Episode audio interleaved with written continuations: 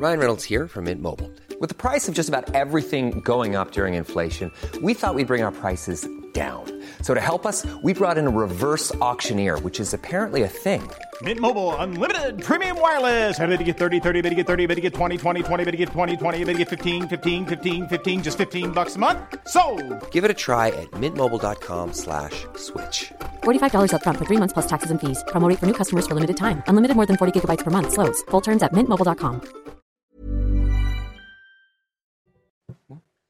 C'est News, il est 5h59, vous regardez la matinale, merci d'être avec nous à la une ce matin, des délinquants qui pillent un camion sur la Nationale 4. Ils ont mis le feu à des palettes pour arrêter ce camion, c'est le Far West en Haute-Marne. On va vous montrer les images et vous raconter ce qui s'est passé. La grève des éboueurs se poursuit dans plusieurs grandes villes de France, notamment dans la capitale, où Rachida Dati demande un vrai service minimum. Quant à la mairie de Paris, elle soutient les grévistes. Les prix fous qui s'envolent et le match entre le marché à l'ancienne et la grande distribution. Qu'est-ce qui est le moins cher? Notre enquête CNews à Bron, près de Lyon. Pierre Palmade saura ce matin s'il est à nouveau placé en détention provisoire. Réponse en début de matinée de la Chambre d'instruction de la Cour d'appel de Paris. Et puis on est à 500 jours de la cérémonie d'ouverture des JO 2024. 30 ans après Jacques Chirac, Emmanuel Macron fait la même promesse que l'ancien président, qui était alors maire de Paris. On va pouvoir se baigner dans la Seine et dans la Marne. C'est un braquage impressionnant qui s'est déroulé en Haute-Marne. Mardi dernier, une quinzaine d'individus cagoulés ont pillé plusieurs camions en créant un barrage filtrant. Ça s'est passé entre Saint-Dizier et Vitry-le-François, Chana. Et les automobilistes ont assisté à cette scène impuissant. Quant aux braqueurs, ils sont toujours en fuite à cette heure. Sophia Dolé. Alors qu'il est à bord de son véhicule, ce conducteur assiste impuissant au braquage de ce camion. Il est entre 20h et 21h le 6 mars dernier, lorsqu'un barrage est dressé sur la Nationale 4 entre les villes de Saint-Dizier et Vitry-le-François en Haute-Marne. Une fois les véhicules à l'arrêt, près de 15 individus cagoulés surgissent du bas-côté. En quelques instants, ils braquent une vingtaine de camions pris dans leur piège. C'est un peu le retour des chauffeurs du Moyen Âge. Hein. Ils ont attaqué la diligence. Quoi. La, la diligence étant aujourd'hui euh, des poids lourds, euh, et on a des individus euh, cagoulés qui rentrent dans la circulation, euh, qui font un feu sur la route pour arrêter, stopper les véhicules et qui pillent, euh, qui pillent un camion. Quoi. Pour le maire de Vitry-le-François, il faut plus de forces de l'ordre dans cette zone. Bah, il faut qu'il y ait des forces naturellement de gendarmerie euh, un, peu, un peu musclées. Euh, au minimum un, un PSIG, hein, un peloton de surveillance et d'intervention, avec du nombre euh, pour faire euh, face à ce qui est, constitue euh, des actes de fordant. Selon le parquet de Chaumont, un chauffeur routier a été légèrement blessé. Le montant du préjudice n'est pas encore connu. Voilà, et à 7h30, on sera en direct avec le maire de, de Vitry-le-François que vous avez vu, Jean-Pierre Bouquet. La mairie de Paris soutient les éboueurs grévistes. Les poubelles continuent de déborder un peu partout dans la capitale. Aujourd'hui s'ouvre le premier conseil de Paris de l'année. Il sera évidemment question de cette grève. hein. Et regardez ce que dit Rachida Dati ce matin dans le Parisien. Depuis longtemps, je demande l'instauration d'un réel service minimum de collecte des déchets en cas de grève pour des raisons de santé publique et de sécurité. Il est urgent de réorganiser les services de propreté. Voilà, alors comme tous les matins, on vous consulte, on vous donne la parole dans la matinale ce matin. On vous pose cette question. Faut-il privatiser la collecte des ordures pour faire face à la grève des éboueurs? Écoutez vos réponses, c'est votre avis. Non, les ordures, ça concerne tout le monde. Ça doit rester dans le domaine public. Ici, euh, ici c'est privatisé et il n'y a pas une, une poubelle qui traîne, alors que dans les autres euh, arrondissements, c'est effrayant. Il y a des montagnes de- d'ordures. Euh, oui, je dirais oui pour une question sanitaire et euh, de santé publique, parce que ça c'est important. Et en même temps, euh, je suis quand même euh, pour que euh, les travailleurs défendent leurs droits. Ça reste du bien-être public et euh, je pense que c'est quelque chose qui doit rester à l'État. On pose maintenant des questions sanitaires. hein. Oui, l'accumulation des poubelles peut-elle avoir euh, un impact sanitaire? Certains craignent l'arrivée des rats dans les rues de Paris. Écoutez l'analyse de cet expert en faune invasive. on va avoir une multiplication des rongeurs qui viennent en surface. et, c'est sans, rappeler également que ces rongeurs qui vont fréquenter ces poubelles, à un moment, ils vont laisser de l'urine, ils vont laisser un certain nombre de déjections qui portent les pathogènes, en tout cas les maladies que les rongeurs sont capables de transmettre à l'homme. Donc la, la, première question qui me vient en tête, c'est quid de la, de, la, de la situation sanitaire que ça va provoquer dans les différents quartiers et les quid également euh, des agents de la mairie de Paris qui vont ensuite ramasser ces ordures. On a une vraie situation sanitaire alarmante qui est en train de s'installer. Voilà, et dans une heure, on sera en direct avec Francis Palombi président de la Fédération euh, des commerçants de France. Voilà, ça fait baisser le chiffre d'affaires hein, quand il y a des poubelles devant son, commerce. Il va nous, nous, dire ça, Francis Palombi. Demain, sept sénateurs et sept députés vont tenter de se mettre d'accord sur la réforme des retraites lors d'une CMP, commission mixte paritaire. Gauthier Lebret, si il y a accord, il y aura un vote jeudi matin au Sénat, jeudi après-midi à l'Assemblée nationale. Et 149.3, ça passe ou ça casse pour le gouvernement? Écoutez, euh, Bruno Retailleau a bien résumé les choses. Il a dit c'est le choix entre la grosse Bertha et la roulette russe pour Elisabeth Borne c'est-à-dire avec ou sans 49-3, puisque ça va se jouer à quelques voix près. Donc il y aura toujours un doute euh, pour le gouvernement avant le vote. La question, c'est Emmanuel Macron est-il joueur ou non. Parce qu'Emmanuel Macron, il a été marqué quand Manuel Valls, Premier ministre à l'époque, lui a imposé un 49-3 alors qu'il était ministre de l'économie, à l'époque ministre de l'économie. Il pensait avoir la majorité. Manuel Valls lui a dit non, tu ne l'auras pas, tu dois utiliser le 49-3. Donc Emmanuel Macron pourrait être joueur, surtout qu'il y a des défections au sein même de la majorité. Il va manquer une voix au Modem, il va manquer une voix euh, chez Horizon, un peu plus même à euh, Renaissance, à commencer par l'ancienne ministre Barbara Pompili qui a dit qu'elle ne voterait pas euh, pour cette réforme. Alors elle pourrait aussi rentrer dans le rang puisqu'il y a la menace de l'exclusion hein, du groupe Renaissance. Quoi qu'il arrive, au fond, c'est un échec pour le gouvernement parce qu'après des semaines de tractation avec les Républicains, 20 LR justement pourraient voter contre cette réforme des retraites. C'est sans compter ceux qui ne seront pas là et ceux qui veulent s'abstenir. Il ne faudrait pas que l'usage en plus de ce 49.3 vienne relancer le mouvement de contestation qui a été à, la baisse ce samedi. Merci beaucoup Gauthier. L'inflation en France. On va vous donner des astuces, bien modestement, pour faire des économies quand vous faites vos courses. Et à Bron, dans la banlieue de Lyon, il vaut mieux acheter ses fruits et légumes au marché plutôt qu'en grande surface. Voyez ce reportage d'Olivier Madigne. Il y a du monde dans les allées du marché de Bron. Ici, les prix restent raisonnables. C'est en tout cas le sentiment des clients qui voient la différence par rapport aux prix pratiqués dans les supermarchés. Je fais mes courses au marché, les légumes et les fruits. Dans les grandes surfaces, ça coûte plus cher. Vous allez en grande surface, vous avez rien à moins de 3 ou 4 euros le kilo. Ici, c'est 2 euros le kilo, c'est raisonnable.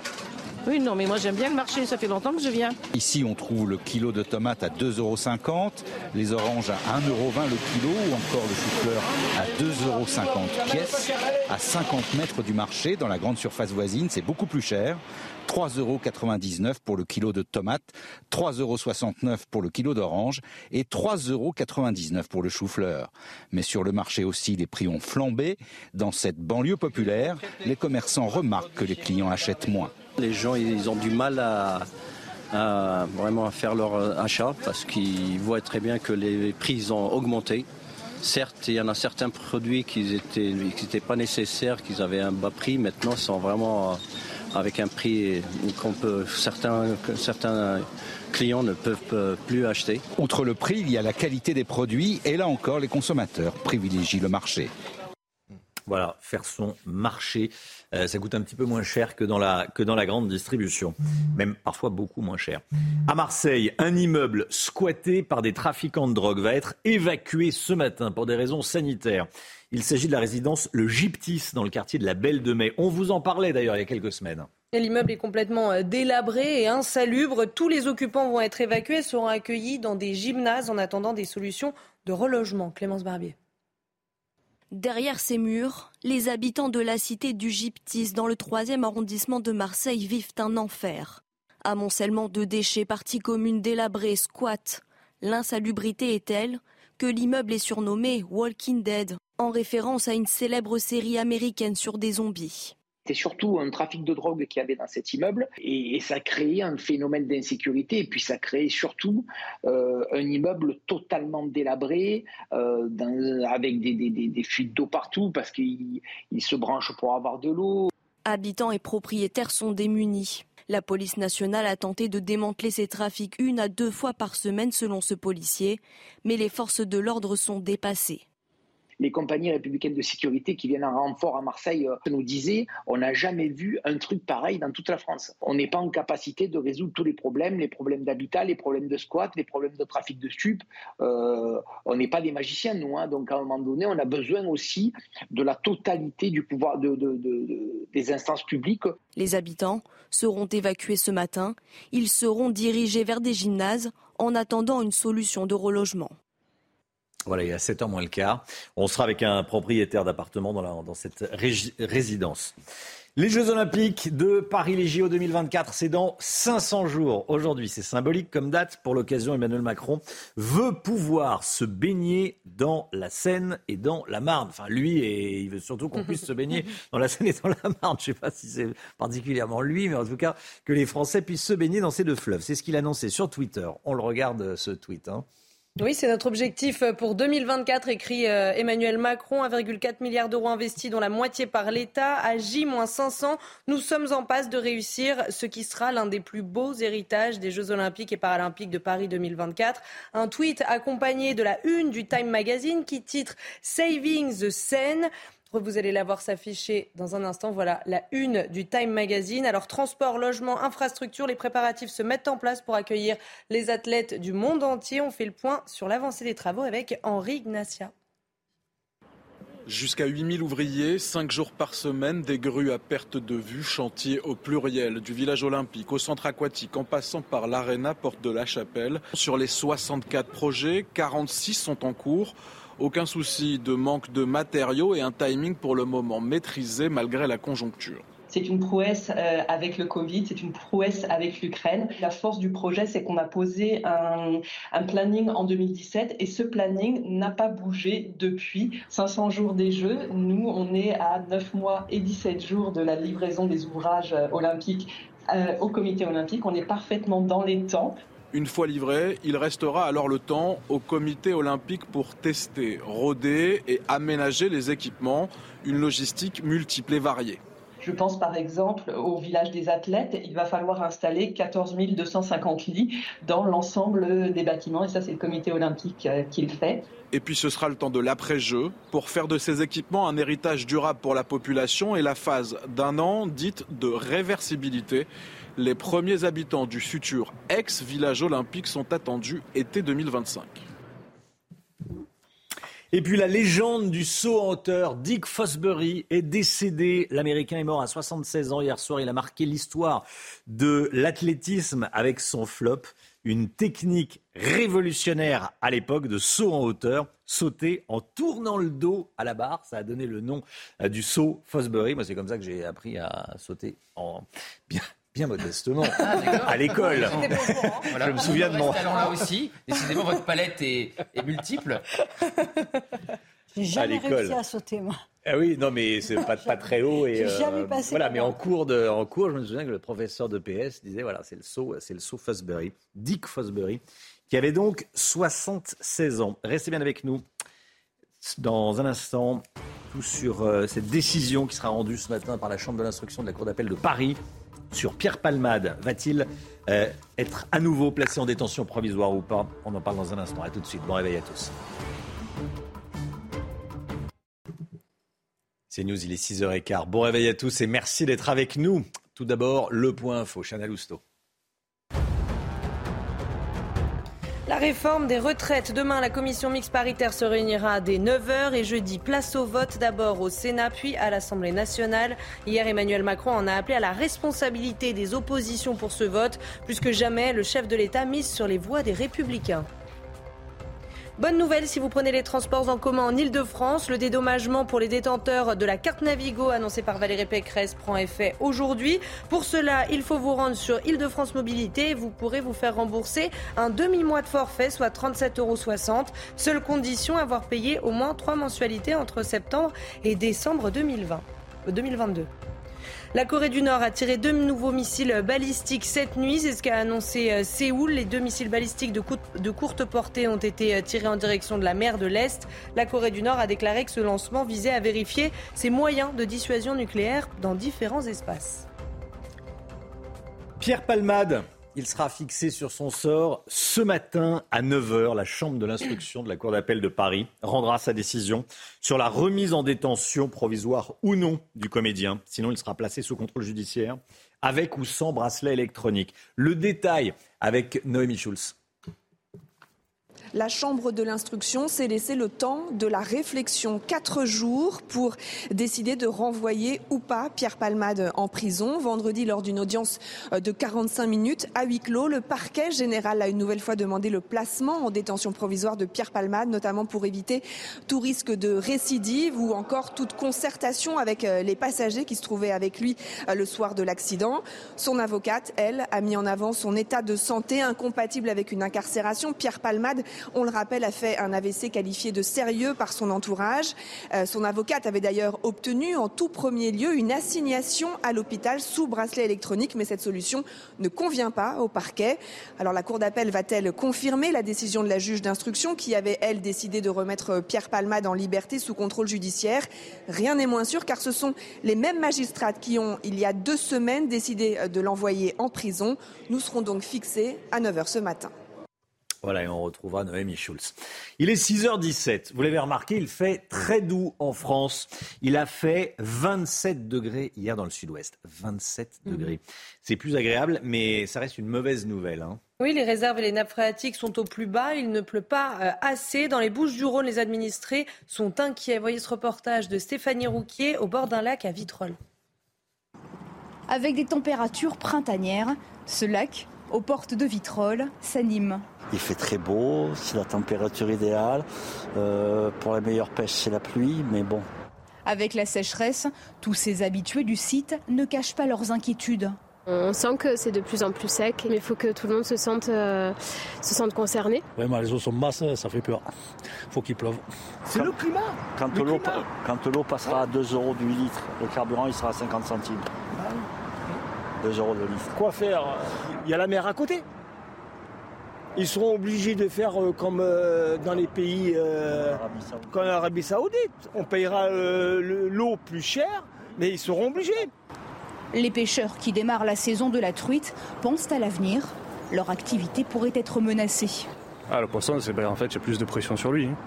Il y a moins d'eau, donc forcément, il vit beaucoup moins bien. Les quelques pluies de ces derniers jours n'ont pas permis de recharger les cours d'eau et les nappes phréatiques. Tout le département des Bouches du Rhône est en vigilance sécheresse. Nappe phréatique au plus bas, réserve d'eau euh, au plus bas. On en parle et on va suivre évidemment. Pour l'instant, il y a des restrictions euh, ici ou là, des restrictions euh, locales à la restriction à la consommation d'eau, bien sûr. Faillite de la Silicon Valley Bank. Est-ce que la France est menacée? Nos, notre argent, notre épargne est menacée On en parle dans un instant avec le Migui. Ouais, tout de suite. Rendez-vous avec Pascal Pro dans l'heure des pros, du lundi au vendredi de 9h à 10h30. Le moins que l'on puisse dire, c'est que la faillite de la Silicon Valley Bank en Californie provoque des turbulences à la bourse jusqu'en France et cela inquiète les épargnants et les Français. Euh, est-ce qu'ils ont raison d'être inquiets, le Guillaume Ayez confiance, vous savez, je ne vais pas imiter hein, le serpent du livre de la jungle, mais enfin, vous voyez l'idée, tout le monde depuis hier répète le même discours, car la confiance, c'est la base du système bancaire. Tout repose sur la confiance, la confiance que l'on a de pouvoir récupérer son argent quand on le dépose dans une banque. Et s'il y a le moindre doute, la confiance est rompue, le système s'écroule. C'est ce qui s'est passé avec la SVB, la Silicon Valley Bank elle a perdu de l'argent sur des placements. C'est là que tout a commencé. Des obligations qui ont fondu d'à peu près un quart, 26%. Résultat, les clients inquiets ont voulu retirer leur argent, mais le problème, ils sont venus tous en masse et il n'y avait pas suffisamment dans les caisses pour leur donner. Résultat, la banque s'est retrouvée en faillite. Aux États-Unis, le système est plutôt protecteur pour les clients. On est protégé à hauteur de 250 000 euros sur ces dépôts. Le problème, c'est que 90% des clients de cette banque sont des start-up, des entreprises qui avaient plus que cela sur leur compte. Joe Biden a été obligé de sortir le chéquier via la FED, la Banque fédérale, la Fed, la Banque fédérale des, des États-Unis, qui s'est engagé à couvrir non pas à hauteur de 250 000 dollars, mais à hauteur de tout ce que les clients avaient placé dans cette banque pour éviter tout risque de contagion. Pourquoi est-ce que les bourses chutent alors? Eh bien, c'est un mouvement de stress et de panique, tout simplement, qui a eu lieu après la faillite, parce que ça rappelait de mauvais souvenirs, la crise de 2008. Mais tout ça est plutôt en train de se calmer. Ce sont surtout les banques qui ont été secouées hier sur les marchés, même si la situation de la banque californienne est spécifique et semble un cas isolé. Les Américains peuvent avoir confiance dans le fait que le système bancaire est solide, a déclaré hier Joe Biden. De son côté, Bruno Le Maire a assuré qu'il ne voyait aucun risque de contagion en France. Est-ce qu'il faut malgré tout craindre des conséquences dans les semaines qui viennent? Alors d'abord, pour ceux qui s'inquiéteraient pour leur épargne, on peut les rassurer. Rappelons qu'en France, nous sommes protégés à hauteur de 100 000 euros par personne et par banque. Si on a des comptes dans plusieurs banques, la garantie se multiplie. Et puis ensuite, côté conséquences, la principale n'est pas forcément négative pour les consommateurs. La faillite de la SVB est en effet due à la remontée des taux d'intérêt depuis plusieurs mois, une remontée que certains voulaient rapide et qui a des conséquences. On en a parlé hein, plusieurs fois ce matin, notamment sur le coût du crédit immobilier puisque les taux remontent. Là, les banques centrales vont sans doute regarder de plus près. Elles commencent à le faire. Elles vont être attentives au rythme de remontée des taux et sans doute décider de lever un peu le pied en attendant que la situation se calme et revienne à la normale. Lomique Guillot, merci beaucoup Lomique. Le temps tout de suite avec Alexandra Blanc. On commence avec la météo des neiges. Votre programme avec Rosbay, soin d'excellence pour sublimer vos cheveux. Rosbay.com Place à présent votre météo des neiges où les conditions météo resteront une nouvelle fois globalement assez agréables en cette journée de lundi avec des températures toujours très douces pour la saison avec en moyenne entre 3 et 4 degrés du côté de Font-Romeu. On prend à présent la direction des saisies où là les températures sont un peu plus hivernales avec en moyenne entre moins 1 et 1 degré. Attention, le risque d'avalanche restera particulièrement marqué une nouvelle fois aujourd'hui. On prend à présent la direction d'Avoria, où là aussi les températures restent plutôt douces pour la saison, avec en moyenne moins 2 degrés en haut, mais également en bas de la station. Attention, la neige est fraîche et le risque d'avalanche restera particulièrement marqué en raison des fortes chutes de neige tombées il y a seulement quelques jours. Votre programme avec Rosbay, soin d'excellence pour sublimer vos cheveux. Rosbay.com Le temps, Alexandra Blanc. La météo avec Groupe Verlaine. Installateur de panneaux solaires Thomson, garantie 25 ans. Groupe Verlaine, connectons nos énergies. Alexandra, les orages ont touché une bonne partie du pays hier. Oui, en effet, nous partons à Artonne, situé dans le Puy de Dôme, avec, regardez, eh bien, un temps très instable localement, euh, des orages bien localisés. C'est vrai qu'on avait une ligne orageuse entre le sud-ouest et euh, le nord-est. On a eu également euh, de la grêle. Ce fut le cas dans Lyon, avec, regardez, ces images impressionnantes, torrents de grêle hier dans Lyon, avec donc des conditions météo très instables. Ligne orageuse, plus de 26 000 impacts de foudre relevés, et donc un temps très instable. A priori, pas d'orage aujourd'hui, mais toujours ces conditions météo assez agitées et assez variables ça ne sera pas le grand beau, loin de là. Alors, avec la mise en place d'un front secondaire, on a de nouveau un temps assez variable, assez instable entre le sud-ouest et le nord-est du pays. On retrouve également beaucoup de neige en montagne et surtout un risque d'avalanche particulièrement accru. À noter également le vent qui souffle en tempête autour du golfe du Lion avec des rafales de tramontane de l'ordre de 90 à 100 km par heure. Dans l'après-midi, eh bien, un temps assez variable, localement des averses, localement quelques éclaircies, notamment euh, sur la Bretagne. Plein soleil dans le sud avec néanmoins néanmoins le renforcement du vent, beaucoup de vent également sur le Cap Corse, toujours de la neige en montagne. Côté température, eh bien, ça baisse un petit peu ce matin, c'est un petit peu plus frais, mais sans excès, avec 5 degrés à Lille ou encore du côté de Nancy, 9 degrés à Toulouse. Et dans l'après-midi, eh bien, il fait beaucoup moins chaud qu'hier. Hier, on a eu localement 27 degrés à Dax. Là, les températures vont bien baisser, 15 degrés pour le Pays Basque, 11 degrés à Paris, 9 degrés à Besançon, mais tout de même 20 degrés à Nice. Suite du programme, conditions météo plutôt calmes, avec une baisse des températures prévues pour demain mais ça devrait remonter à partir de jeudi. Vous avez regardé la météo avec Groupe Verlaine. Isolation thermique par l'extérieur avec aide de l'État. Groupe Verlaine, connectons nos énergies. C'est News, il est 6h29. Merci d'être avec nous à la une. Ce matin, la grève des éboueurs et la colère des commerçants, les professionnels du tourisme lancent un appel à l'aide. Vous allez l'entendre. Un chef d'entreprise se sent totalement abandonné. Il demande de l'aide à la mairie de Dreux car un champ voisin de ses locaux est occupé, vous le voyez, par des gens du voyage et le terrain semble laissé à l'abandon depuis plusieurs années.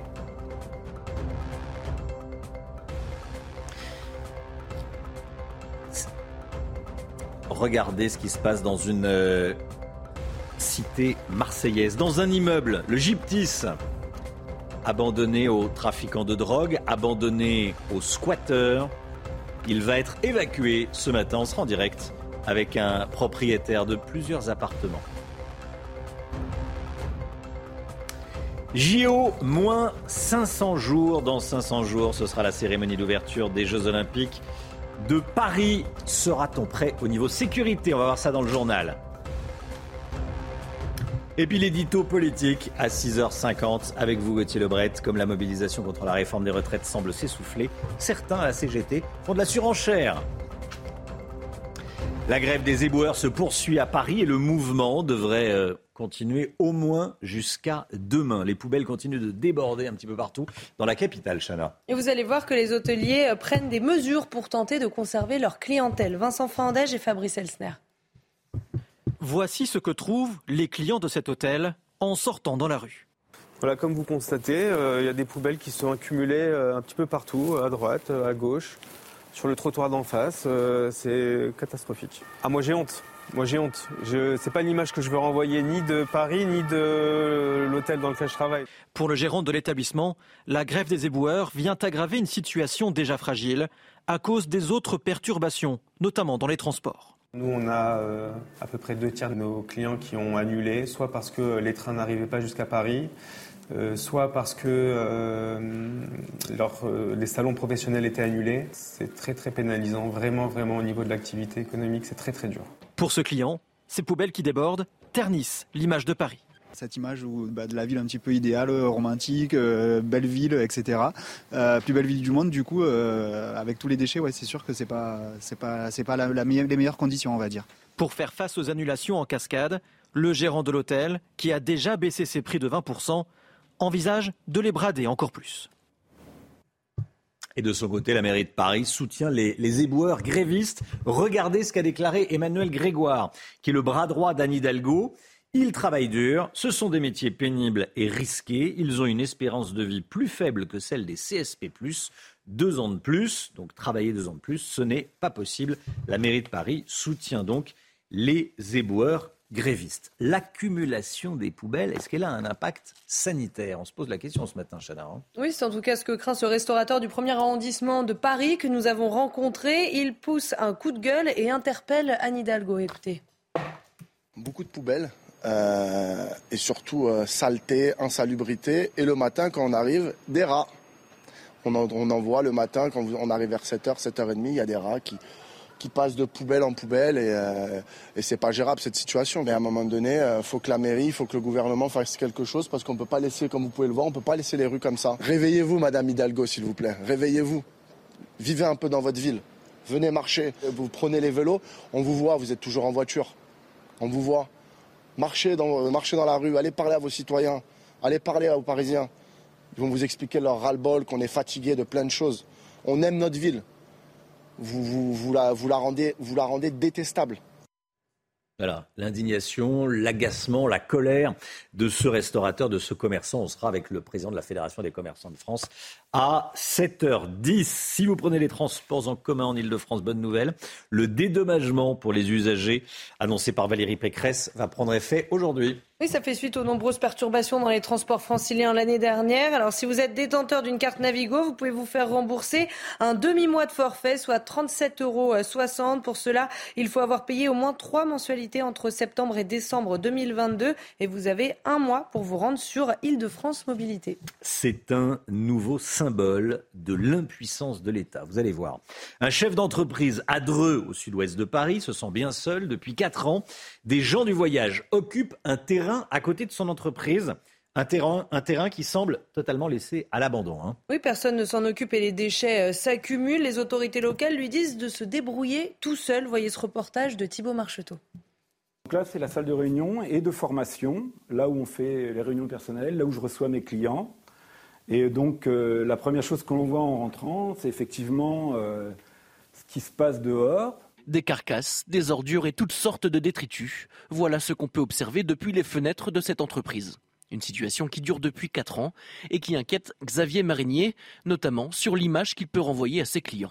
Quand on est en train de mener un audit où on parle de, normes, de procédures, de qualité, puisque tout est axé sur euh, la qualité de nos produits et du respect des règles, à côté on a un no man's land où il n'y a pas de règles, il n'y a pas de normes, et où on a un tas d'ordures à ciel ouvert. S'il n'est pas dérangé directement par les gens du voyage qui se sont installés, Xavier cherche régulièrement à joindre les collectivités pour nettoyer le terrain.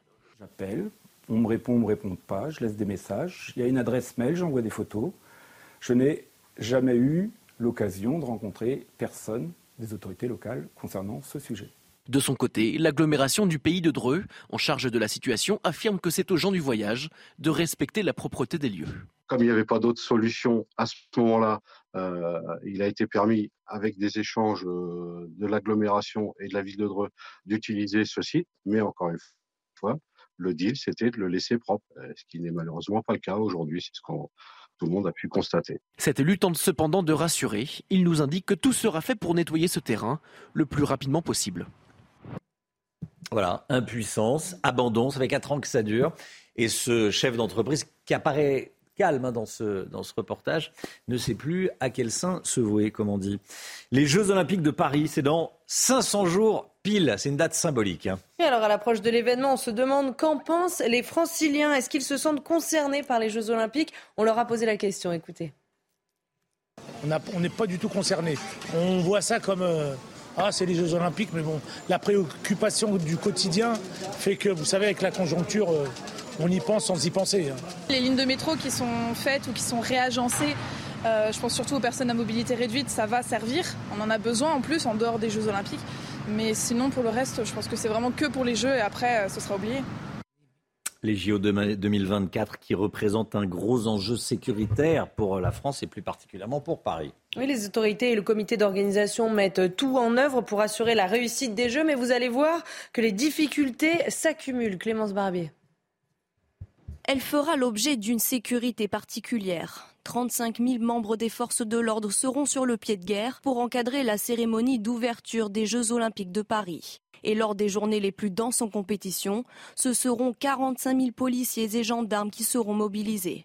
L'exécutif compte aussi sur les effectifs d'agents de sécurité privés mais cette filière souffre d'un manque de main-d'œuvre. Les organisateurs estiment les besoins de 17 000 à 22 000 agents lors de la plus forte affluence. les agents de sécurité vont faire du contrôle d'accès, du filtrage, de la palpation, euh, vont faire aussi des rondes comme dans tout événement. Sauf que là, il y a une concentration de, de spectateurs à un instant donné et à un moment donné. C'est ça la particularité.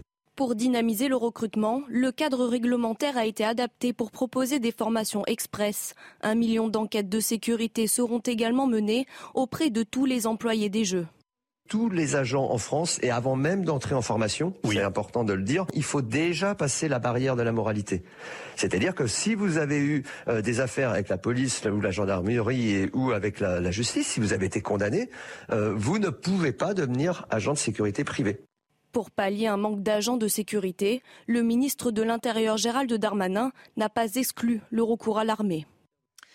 12 personnes mises en examen dans une affaire de trafic de stupéfiants entre la banlieue parisienne et l'Amérique latine. Parmi elles, un douanier de Roissy et un salarié de la SNCF.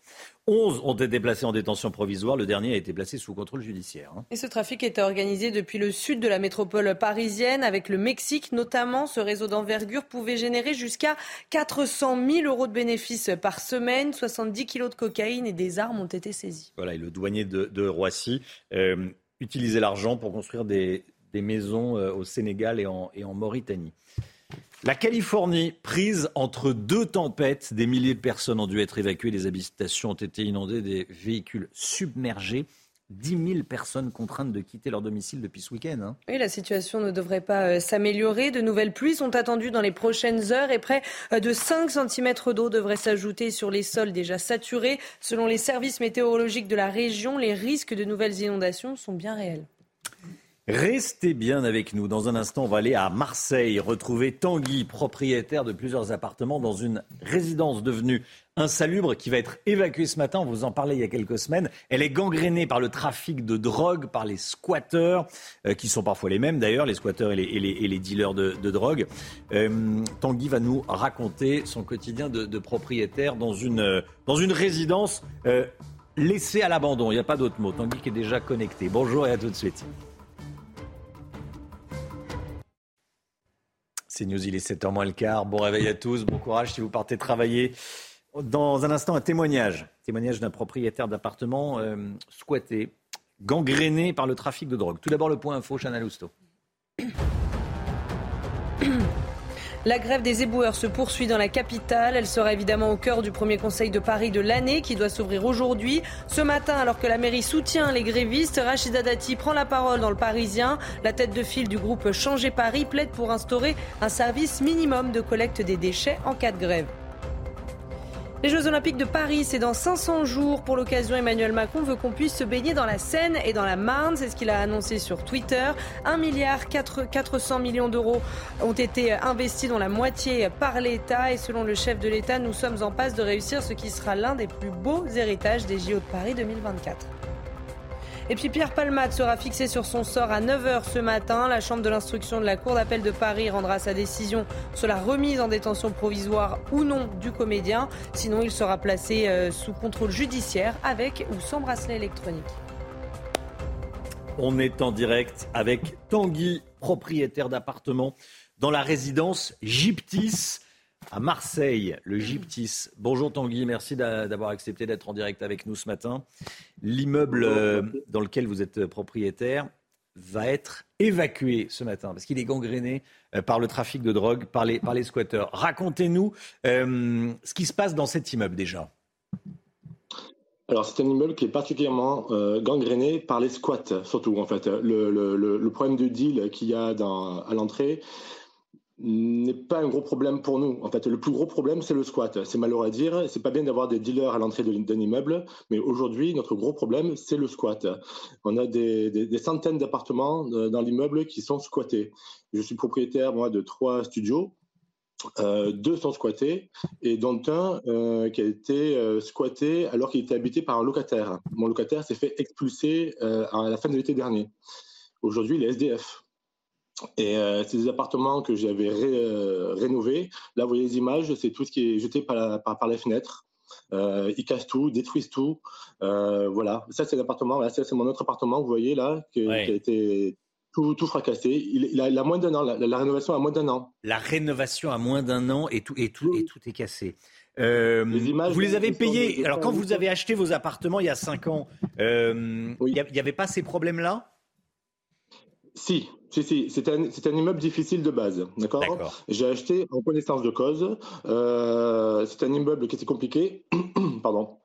Il fallait, il fallait gérer de près euh, les, les, les, les, appartements. Il fallait pas se laisser euh, squatter. Il fallait, fallait faire attention à qui on mettait, euh, qui on mettait comme, euh, comme locataire. Donc j'ai acheté en connaissance de cause. Mais par contre, c'était pas incontrôlable comme ça en fait. Euh, il y a cinq ans, il y a eu un gros renouvellement de propriétaires au Gyptis qui, qui, qui, ont permis justement de, de donner une, nouvelle dynamique à l'immeuble. sauf que le Covid, avec le premier confinement, a, a tout, tout, chamboulé et, la dynamique bah, n'a pas eu lieu. Qu'est-ce qui va se passer Donc? Ce matin, l'immeuble va être entièrement évacué. On évacue tout le monde? L'immeuble, voilà, l'immeuble va être enfin, enfin évacué entièrement. Euh, pour ma part, ça fait plus d'un an que moi j'écris à la mairie et la préfecture de Marseille et que je n'ai aucune réponse, aucune réponse du maire, aucune réponse de la préfecture. Euh, donc aujourd'hui, il va être enfin évacué, mais dans quel état on va retrouver l'immeuble Ça, ben, ça sera la surprise.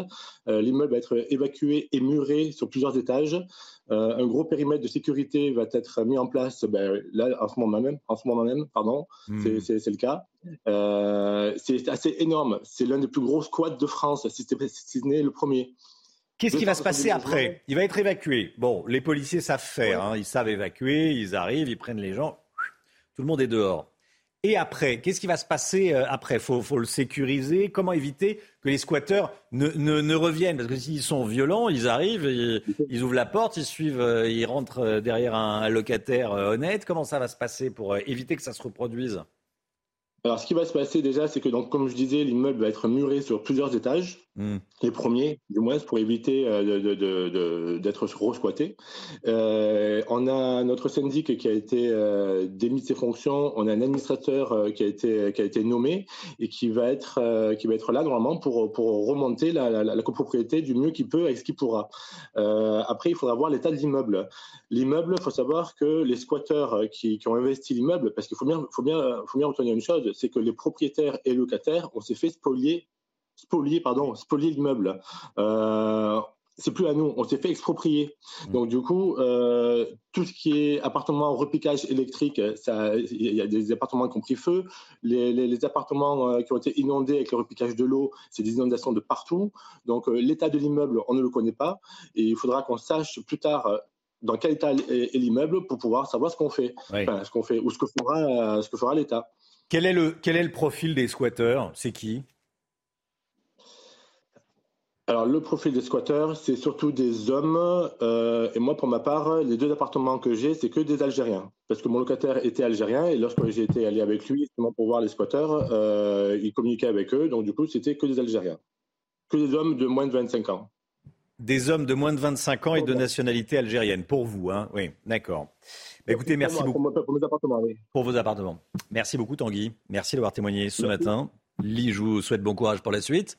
Euh, parce que ça va être compliqué et ça va être long, hein, vous le savez d'ailleurs.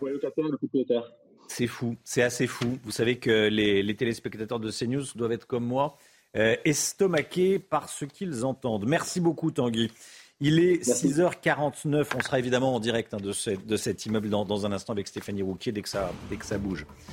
La France à l'arrêt? Non, la France n'est pas à l'arrêt. Est-ce que c'est un échec de la CGT La CGT qui est euh, tentée d'en remettre une couche, de, de, de serrer la vis, d'être plus virulente, j'allais dire. On en parle dans un instant avec Gauthier Lebret. A tout de suite. Rendez-vous avec Jean-Marc Morandini dans Morandini Live du lundi au vendredi de 10h30 à midi. la réforme des retraites, la France est de moins en moins bloquée. Une bonne nouvelle pour le gouvernement qui veut faire adopter sa réforme des retraites en fin de semaine. Gauthier Lebret avec nous.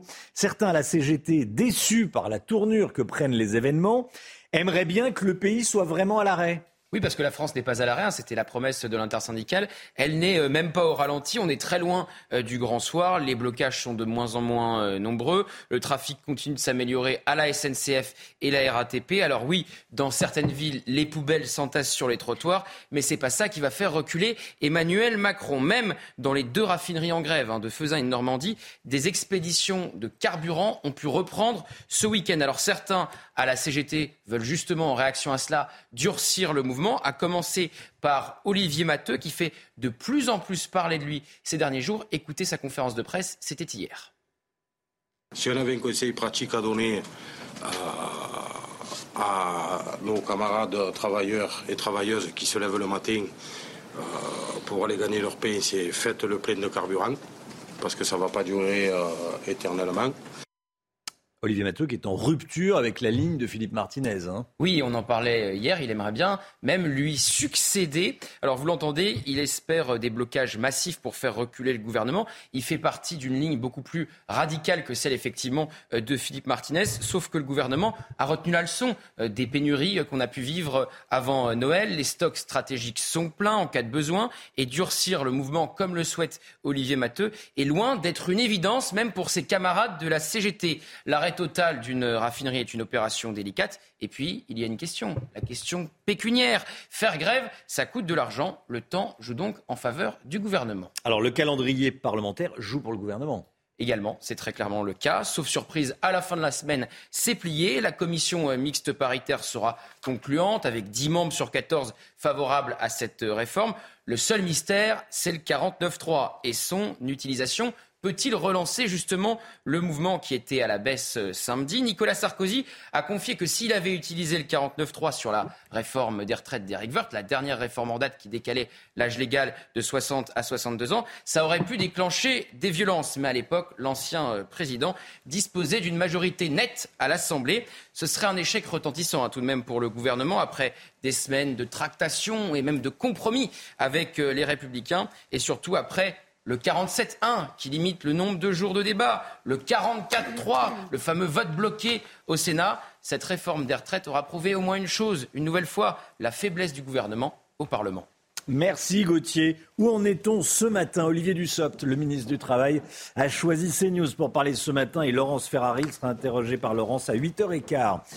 Olivier Dussopt, dans la matinale, interrogé par Laurence Ferrari, 8h15 ce matin. Allez, on écoute Paul Naref Paul Naref qui chante Paul Naref et qui rend hommage à son fils Luca. Il lui fait un, clin d'œil dans, ce clip, dans le clip Holidays. C'est l'avion qui descend du ciel et sous l'ombre de son aile, une ville passe, que la terre est basse, holidays. Holidays,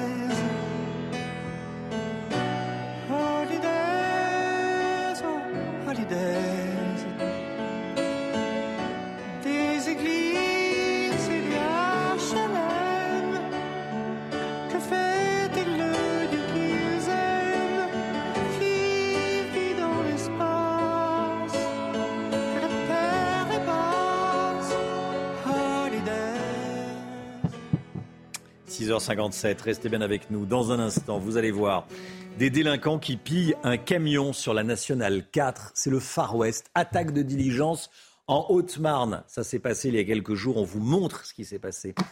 Mais tout d'abord, c'est la météo avec Alexandra Blanc. La météo avec Groupe Verlaine. Installateur de panneaux solaires Thomson, garantie 25 ans. Groupe Verlaine, connectons nos énergies.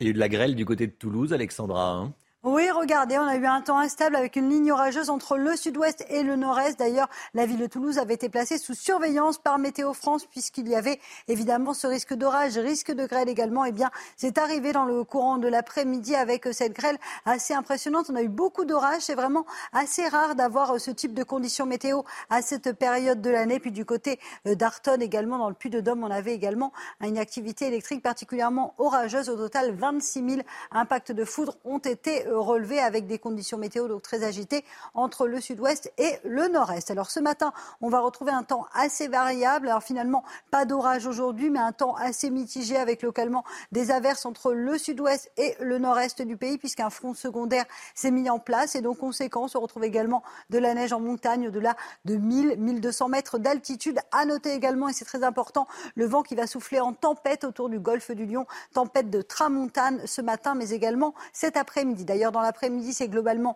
l'amélioration, un petit peu moins d'averses, ciel assez variable, ciel de traîne assez actif avec une alternance de nuages d'éclaircies et d'averses. Le vent se maintient également autour du golfe du Lion ou encore entre la région PACA et la Corse avec des vents tempétueux attendus euh, sur le Cap Corse. Attention aussi au risque d'avalanche prévu sur les Alpes du Nord. Les températures un petit peu en baisse ce matin avec 5 degrés du côté de Lille ou encore 5 euh, degrés en allant vers Rodez. Et puis dans l'après-midi, les températures dégringolent. Hier, on a eu 27, 28 degrés à Dax ou encore à Pau, et eh bien là, c'est la dégringolade des températures.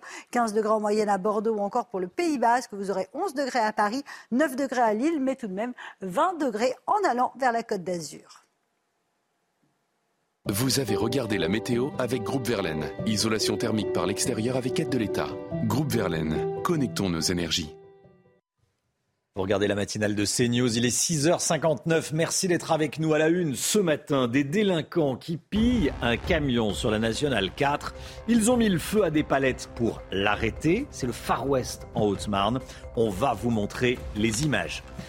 La grève des éboueurs se poursuit dans plusieurs grandes villes de France, notamment dans la capitale où Rachida Dati demande un véritable service minimum. Quant à la mairie de Paris, elle soutient les grévistes. On va en parler avec Francis Palombi, président de la Confédération des commerçants de France, en direct avec nous ce matin. Les prix fous qui s'envolent et le match entre le traditionnel marché et la grande distribution. Qu'est-ce qui est le moins cher? Notre enquête CNews à Bron, près de Lyon. Pierre Palmade saura ce matin s'il est à nouveau placé en détention provisoire. Réponse en début de matinée de la Chambre d'instruction de la Cour d'appel de Paris. Et puis ce matin, un peu avant 7h30, on va vous parler des radars tronçons. Ils devraient progressivement disparaître de nos routes. Pierre Chasseret sera avec nous. C'est un braquage impressionnant qui s'est déroulé en Haute-Marne et dont je voulais absolument vous parler ce matin.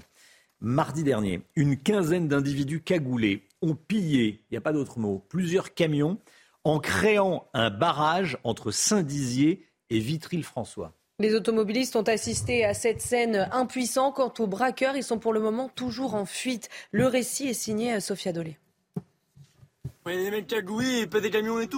Alors qu'il est à bord de son véhicule, ce conducteur assiste impuissant au braquage de ce camion. Il est entre 20h et 21h le 6 mars dernier, lorsqu'un barrage est dressé sur la nationale 4 entre les villes de Saint-Dizier et Vitry-le-François en Haute-Marne. Une fois les véhicules à l'arrêt, près de 15 individus cagoulés surgissent du bas-côté. En quelques instants, ils braquent une vingtaine de camions pris dans leur piège. C'est un peu le retour des chauffeurs du Moyen Âge. Hein. Ils ont attaqué la diligence. La, diligence étant aujourd'hui euh, des poids lourds, euh, et on a des individus euh, cagoulés qui rentrent dans la circulation, qui font un feu sur la route pour arrêter, stopper les véhicules et qui pillent, qui pillent un camion. Quoi. Pour le maire de Vitry-le-François, il faut plus de forces de l'ordre dans cette zone. Bah, il faut qu'il y ait des forces naturellement de gendarmerie un peu, un musclées. Euh, au minimum un, MSIG, hein, un peloton de surveillance et d'intervention, avec du nombre euh, pour faire euh, face à ce qui constitue des actes de fordant. Selon le parquet de Chaumont, un chauffeur routier a été légèrement blessé. Le montant du préjudice n'est pas encore connu. Voilà, et on sera dans, euh, à 7h30 avec Jean-Pierre Bouquet, maire de Vitry-le-François, que vous avez vu dans, dans, ce sujet, dans ce reportage. Demain, sept sénateurs et sept députés vont s'enfermer dans la même pièce. C'est la commission mixte paritaire, la CMP. Gauthier Lebret avec nous. S'il y a accord, il y aura un vote sur la réforme des retraites jeudi matin au Sénat, jeudi après-midi à l'Assemblée nationale. Et 149.3 ça passe ou ça casse pour le gouvernement? Alors, selon Bruno Retailleau, le chef de file des sénateurs LR, c'est le choix entre la grosse Bertha ou la roulette russe. Il parlait effectivement de la possibilité d'utiliser le 49.3 pour euh, Elisabeth Borne. Alors, ça va se jouer à quelques voix près et il y aura un doute jusqu'au dernier moment. Donc, si vous voulez, c'est un, coup de poker pour euh, Emmanuel Macron. La question, c'est est-ce qu'il sera joueur? Le président, on se souvient que quand il était ministre de l'économie, Manuel Valls, alors lui, Premier ministre, lui a imposé un 49.3 alors que selon Emmanuel Macron, il avait la majorité pour faire voter sa loi qui portait euh, son nom. Alors en plus, il y aura des défections hein, du côté de la majorité. Il va manquer une voix au Modem, une voix chez Horizon, un peu plus chez Renaissance, à commencer par l'ancienne ministre Barbara Pompili. La question, c'est va-t-elle rentrer dans le rang après les menaces euh, d'exclusion? Et quoi qu'il arrive, c'est un échec pour le gouvernement. Après des semaines de tractation et de compromis avec les Républicains, vous avez au moins 20 LR qui voteront contre cette réforme. Et c'est sans compter ceux qui ne seront pas là, qui auront piscine, comme on dit, et euh, les abstentions. Et en plus, il ne faudrait pas, s'il est utilisé, que l'usage du 49.3 relance la mobilisation qui était à la baisse ce samedi dans les rues de France. Merci Gauthier. L'inflation en France, on vous donne des astuces pour faire des économies quand vous faites vos courses. Il y a un match entre le marché traditionnel et le supermarché ou la supérette. Et vous allez voir qu'à Bron, dans la banlieue de Lyon, il vaut mieux acheter ses fruits et légumes au marché plutôt qu'en grande surface. Excusez-moi, reportage d'Olivier Madinier. Il y a du monde dans les allées du marché de Bron. Ici, les prix restent raisonnables. C'est en tout cas le sentiment des clients qui voient la différence par rapport aux prix pratiqués dans les supermarchés. Je fais mes courses au marché, les légumes et les fruits. Dans les grandes surfaces, ça coûte plus cher. Vous allez en grande surface, vous avez rien à moins de 3 ou 4 euros le kilo. Ici, c'est 2 euros le kilo, c'est raisonnable. Oui, non, mais moi j'aime bien le marché, ça fait longtemps que je viens. Ici, on trouve le kilo de tomates à 2,50 euros, les oranges à 1,20 euros le kilo ou encore le chou-fleur à 2,50 euros pièce. À 50 mètres du marché, dans la grande surface voisine, c'est beaucoup plus cher. 3,99 euros pour le kilo de tomates, 3,69 euros pour le kilo d'orange et 3,99 euros pour le chou-fleur.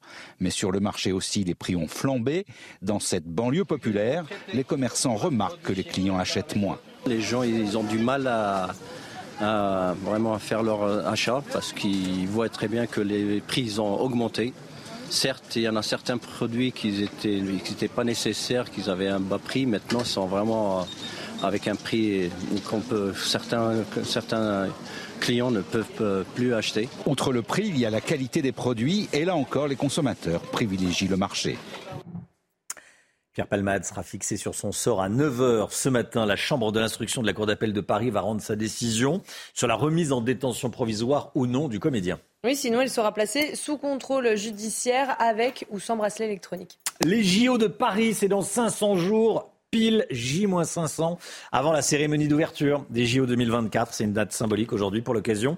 Le président de la République veut qu'on puisse se baigner dans la Seine et dans la Marne d'ici 2024. C'est ce qu'il a annoncé sur Twitter. Oui, regardez, c'est notre objectif pour 2024. 1,4 milliard d'euros investis, dont la moitié par l'État. À J-500, nous sommes en passe de réussir ce qui sera l'un des plus beaux héritages des Jeux Olympiques et, Paralympiques de Paris 2024. Un tweet, vous le voyez, accompagné de la une du Time Magazine qui titre Saving the Seine. Il faut sauver la Seine. Voilà, il y en a un autre hein, qui avait fait cette promesse euh, non tenue. C'était Jacques Chirac dans les années 90. Votre maillot de bain est prêt? Pardon? Votre maillot de bain est prêt? Euh, Oui.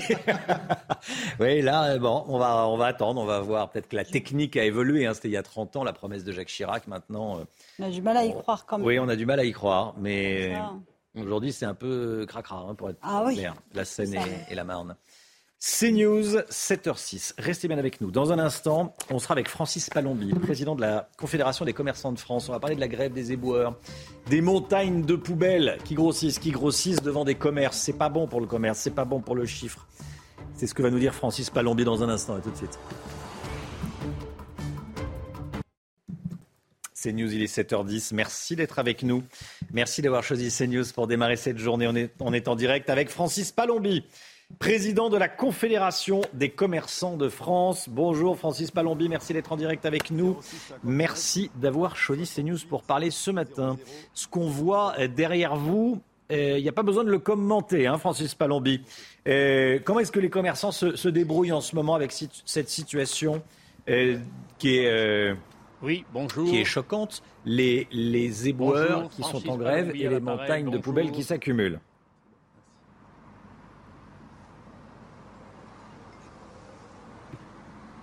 Est-ce que vous m'entendez, euh, Francis Palombi Voilà. Est-ce que vous... Bonjour, Francis Palombi. bonjour. Bon. Bonjour. Bonjour. Merci beaucoup d'être en direct avec nous. Il n'y a rien de mieux qu'un bon vieux téléphone. Ça marche. C'est mieux qu'une caméra. Voilà. Au téléphone, ça fonctionne. Merci d'être avec nous. Je disais les images derrière vous. Enfin, la scène derrière vous parle d'elle-même. Cette montagne de poubelles. Eh bien, je crois que oui, je crois que oui, ça devient catastrophique et les commerçants sont en première ligne pour supporter euh, ce grand désordre dans les rues de Paris ou d'ailleurs d'ailleurs.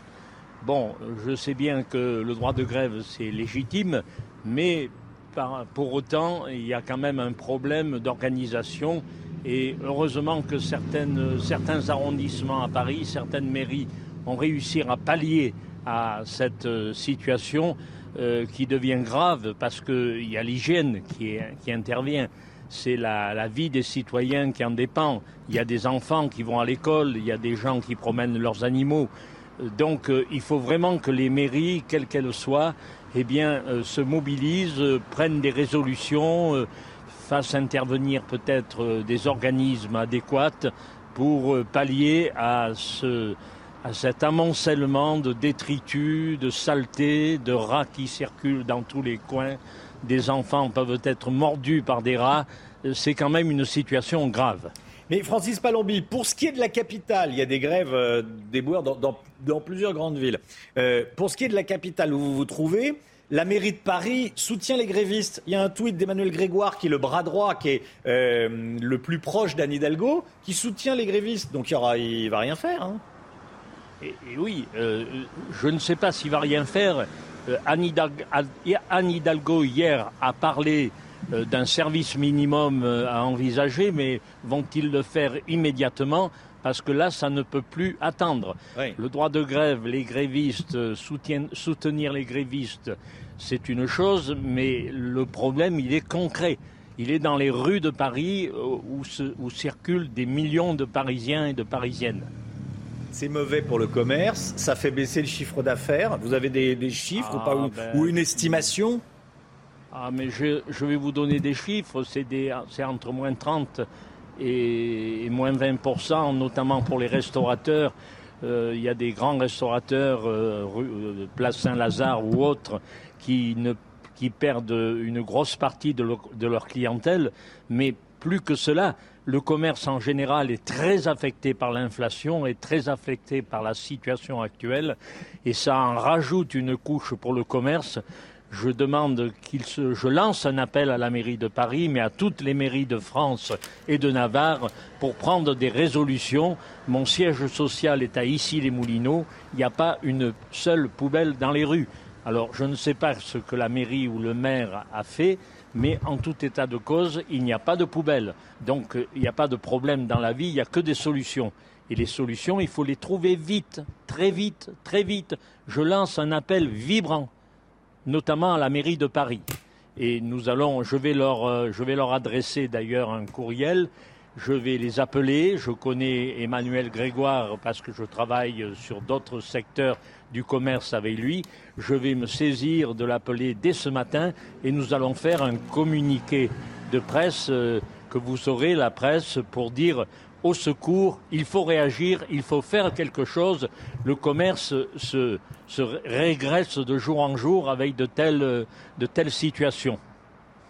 Merci beaucoup Francis Palombi. Je retiens deux choses. Un, votre appel à l'aide. Vous appelez à l'aide euh, la mairie de Paris. Je retiens une deuxième chose, c'est que vous notez que dans certaines mairies, la situation est tenue et les, et les trottoirs sont propres et il n'y a pas de poubelle qui s'amoncellent. Merci beaucoup, Francis Palombi. La mairie du 17e, ici les Moulineaux, exactement. Il y a des mairies qui trouvent des solutions. Alors, je ne me place pas en hmm. juge de paix Bien de quoi que ce soit ou de la grève. La grève est légitime, le droit de grève, ça s'explique. Mais euh, il faut que les mairies pallient à cette situation dramatique, je le précise. Merci beaucoup Francis Palombi. Merci d'avoir été en direct. Votre appel est entendu, évidemment évidemment, évidemment, par les, euh, par les autorités. Merci beaucoup d'avoir été en direct et bon courage à, tous les commerçants. Et voilà, bonjour à tous les commerçants et bon courage si vous êtes impactés par la grève. 7h15, le point info avec Chanel Housteau.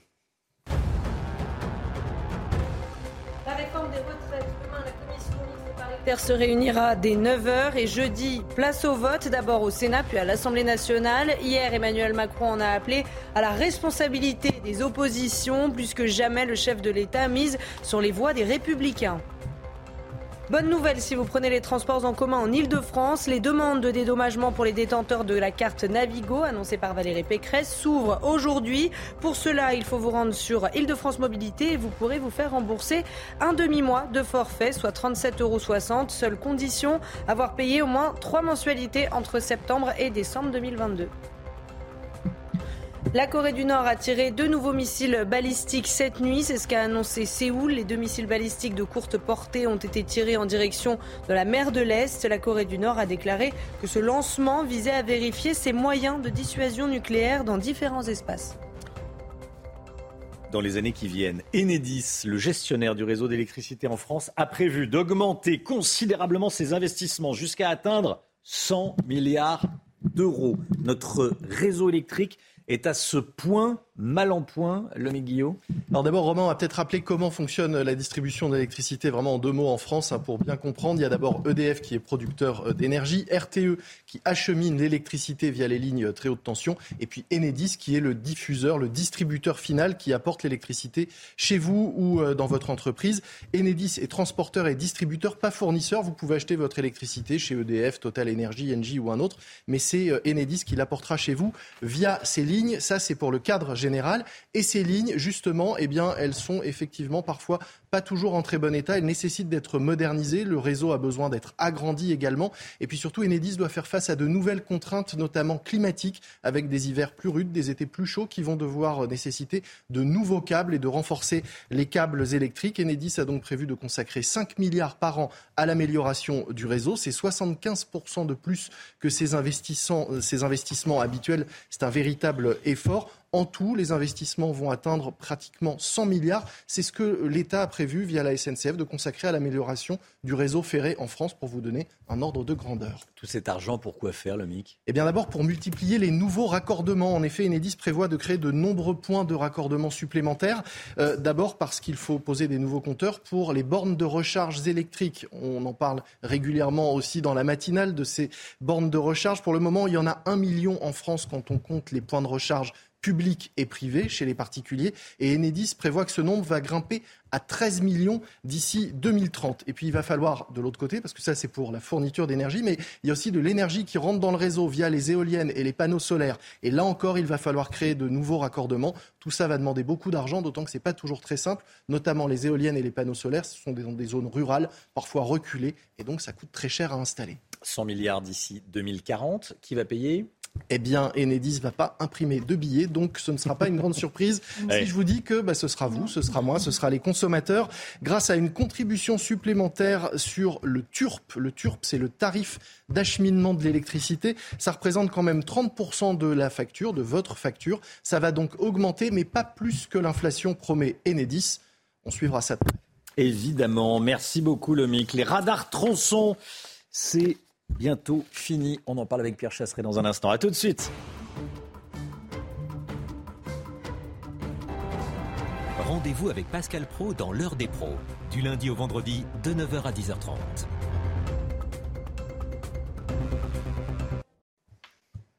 L'automobile avec vous, Pierre Chasseret. Bonjour Pierre. Bonjour Romain. Délégué général de 40 millions d'automobilistes. Les radars tronçons vont progressivement disparaître de nos routes. Rappelez-nous ce qu'est un radar tronçon. Alors déjà, on va se rappeler du premier radar tronçon, mhm. Romain. Il est arrivé le 25 août 2012. On nous l'avait lancé en grande pompe. C'était dans le Doute ou près de Besançon. Le radar tronçon, comment il fonctionne?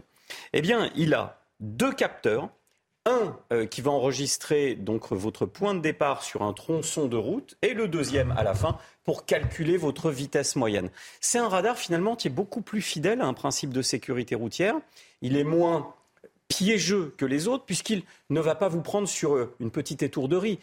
C'est vraiment sur une vitesse moyenne, sur un axe kilométrique mmh. qu'il est, euh, qu'il est installé. Alors, ben, ce type de radar-là, oui, il va disparaître. Pour quelles raisons l'État décide de progressivement s'en séparer? Parce que ça, paraît plutôt euh, efficace comme ça, un radar tronçon? Bon, alors déjà, je vais annoncer une mauvaise nouvelle. C'est que ils vont être enlevés, mais ils vont être remplacés par des radars tourelles dans la plupart du temps. Alors pourquoi? Oh. alors, la raison officielle que nous avancent les services de l'État, c'est de nous dire que ces radars nécessitent un entretien du parc, que cet entretien va être coûteux et qu'il est préférable pour des raisons de coût d'entretien de placer des nouveaux radars plus modernes que sont les radars tourelles, vous savez, ceux qui vous piègent un peu sur les routes, montés sur des mâts à 4,50 m de la route. Voilà, ça c'est la raison officielle qu'avance l'État. Non, d'accord. Bon, pourquoi vous piègez les radars tronçons C'est pas un piège Non, mais c'est vrai. Euh, quand on le place juste en bas d'une descente, caché derrière des hmm. arbres, euh, à la sortie d'un tunnel, bon, on a du mal à dire qu'on est dans la prévention quand même. Hein. La raison officieuse. La raison officieuse. J'ai regardé le classement des radars qui flashent le plus. Et je me suis rendu compte que bizarrement, le radar tourelle, le radar, le radar tronçon était le radar qui flashait le moins par appareil et par an. C'est-à-dire c'est pour ça que l'État euh, les retire. Écoutez, c'est QFD. on a quand même des appareils qui coûtent plus cher à poser puisqu'il en mmh. faut deux, là où le tourelle il en faut qu'un. Et puis mmh. derrière, ils sont beaucoup moins rentables. Donc quand on y réfléchit, forcément, on ne peut que penser que l'État modifie le dispositif pour pouvoir eh bien, installer des équipements beaucoup plus rentables. Le seul problème, c'est que derrière on se retrouve avec un parc radar qui reste le même, mais avec ces radars qui étaient plus fidèles à l'esprit de sécurité routière une nouvelle fois, mmh. qui vont être remplacés par des radars fixes tourelle. Et ce type de radar, on va pas se voiler la face, on fait tous pareil. On ralentit devant, on réaccélère derrière.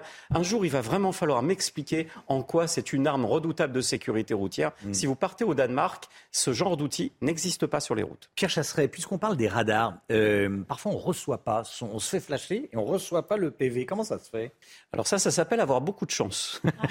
Mon cher Romain des Arbres, mais ça arrive, c'est le taux de rebut des radars. C'est-à-dire que lorsque vous êtes pris en photo, si sur la photo, il y a le moindre doute sur la lisibilité de la plaque ou sur les dispositions des véhicules sur la voie ou sur la route. Dans ces cas-là, ça part en taux de rebut. C'est quand même une dizaine de pourcents hein, des radars. C'est pas rien. Hein C'est pas rien. Donc vous pouvez de temps en temps sentir le flash dans le dos, dans le rétroviseur. Et puis euh, derrière, ne rien recevoir. Alors dans ces cas-là, ce qu'on fait, surtout, on ne demande pas hein, son bébé. On, reste bien sagement à la maison. Motus et bouche cousue, c'est la On dit rien. Merci beaucoup, Pierre. C'était votre programme avec Eden Boîte, le spécialiste de la boîte de vitesse.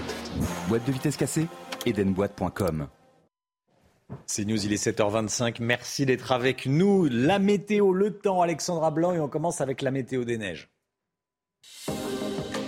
Votre programme avec Rosbay, soin d'excellence pour sublimer vos cheveux. Rosbay.com Place à présent à votre météo des neiges où les conditions météo resteront une nouvelle fois globalement assez agréables en cette journée de lundi avec des températures toujours très douces pour la saison avec en moyenne entre 3 et 4 degrés du côté de Font-Romeu. On prend à présent la direction des saisies où là les températures sont un peu plus hivernales avec en moyenne entre moins 1 et 1 degré. Attention, le risque d'avalanche restera particulièrement marqué une nouvelle fois aujourd'hui. On prend à présent la direction d'Avoria, où là aussi les températures restent plutôt douces pour la saison, avec en moyenne moins 2 degrés en haut, mais également en bas de la station. Attention, la neige est fraîche et le risque d'avalanche restera particulièrement marqué en raison des fortes chutes de neige tombées il y a seulement quelques jours. Votre programme avec Rosbay, soin d'excellence pour sublimer vos cheveux. Rosbay.com Le temps, Alexandra Blanc, 26 000 impacts de foudre relevés hier. Météo Si, si, le avec carton, Groupe le Verlaine. temps. Installateur de panneaux solaires Thomson, garantie 25 ans. Groupe Verlaine, connectons nos énergies. Ciel agité hein, ces dernières heures, Alexandra Blanc. Oui, en effet, ciel très, très agité, pardon, notamment euh, du côté de la Haute-Saône, avec, regardez, ces images prises hier en cours de soirée avec beaucoup d'instabilité.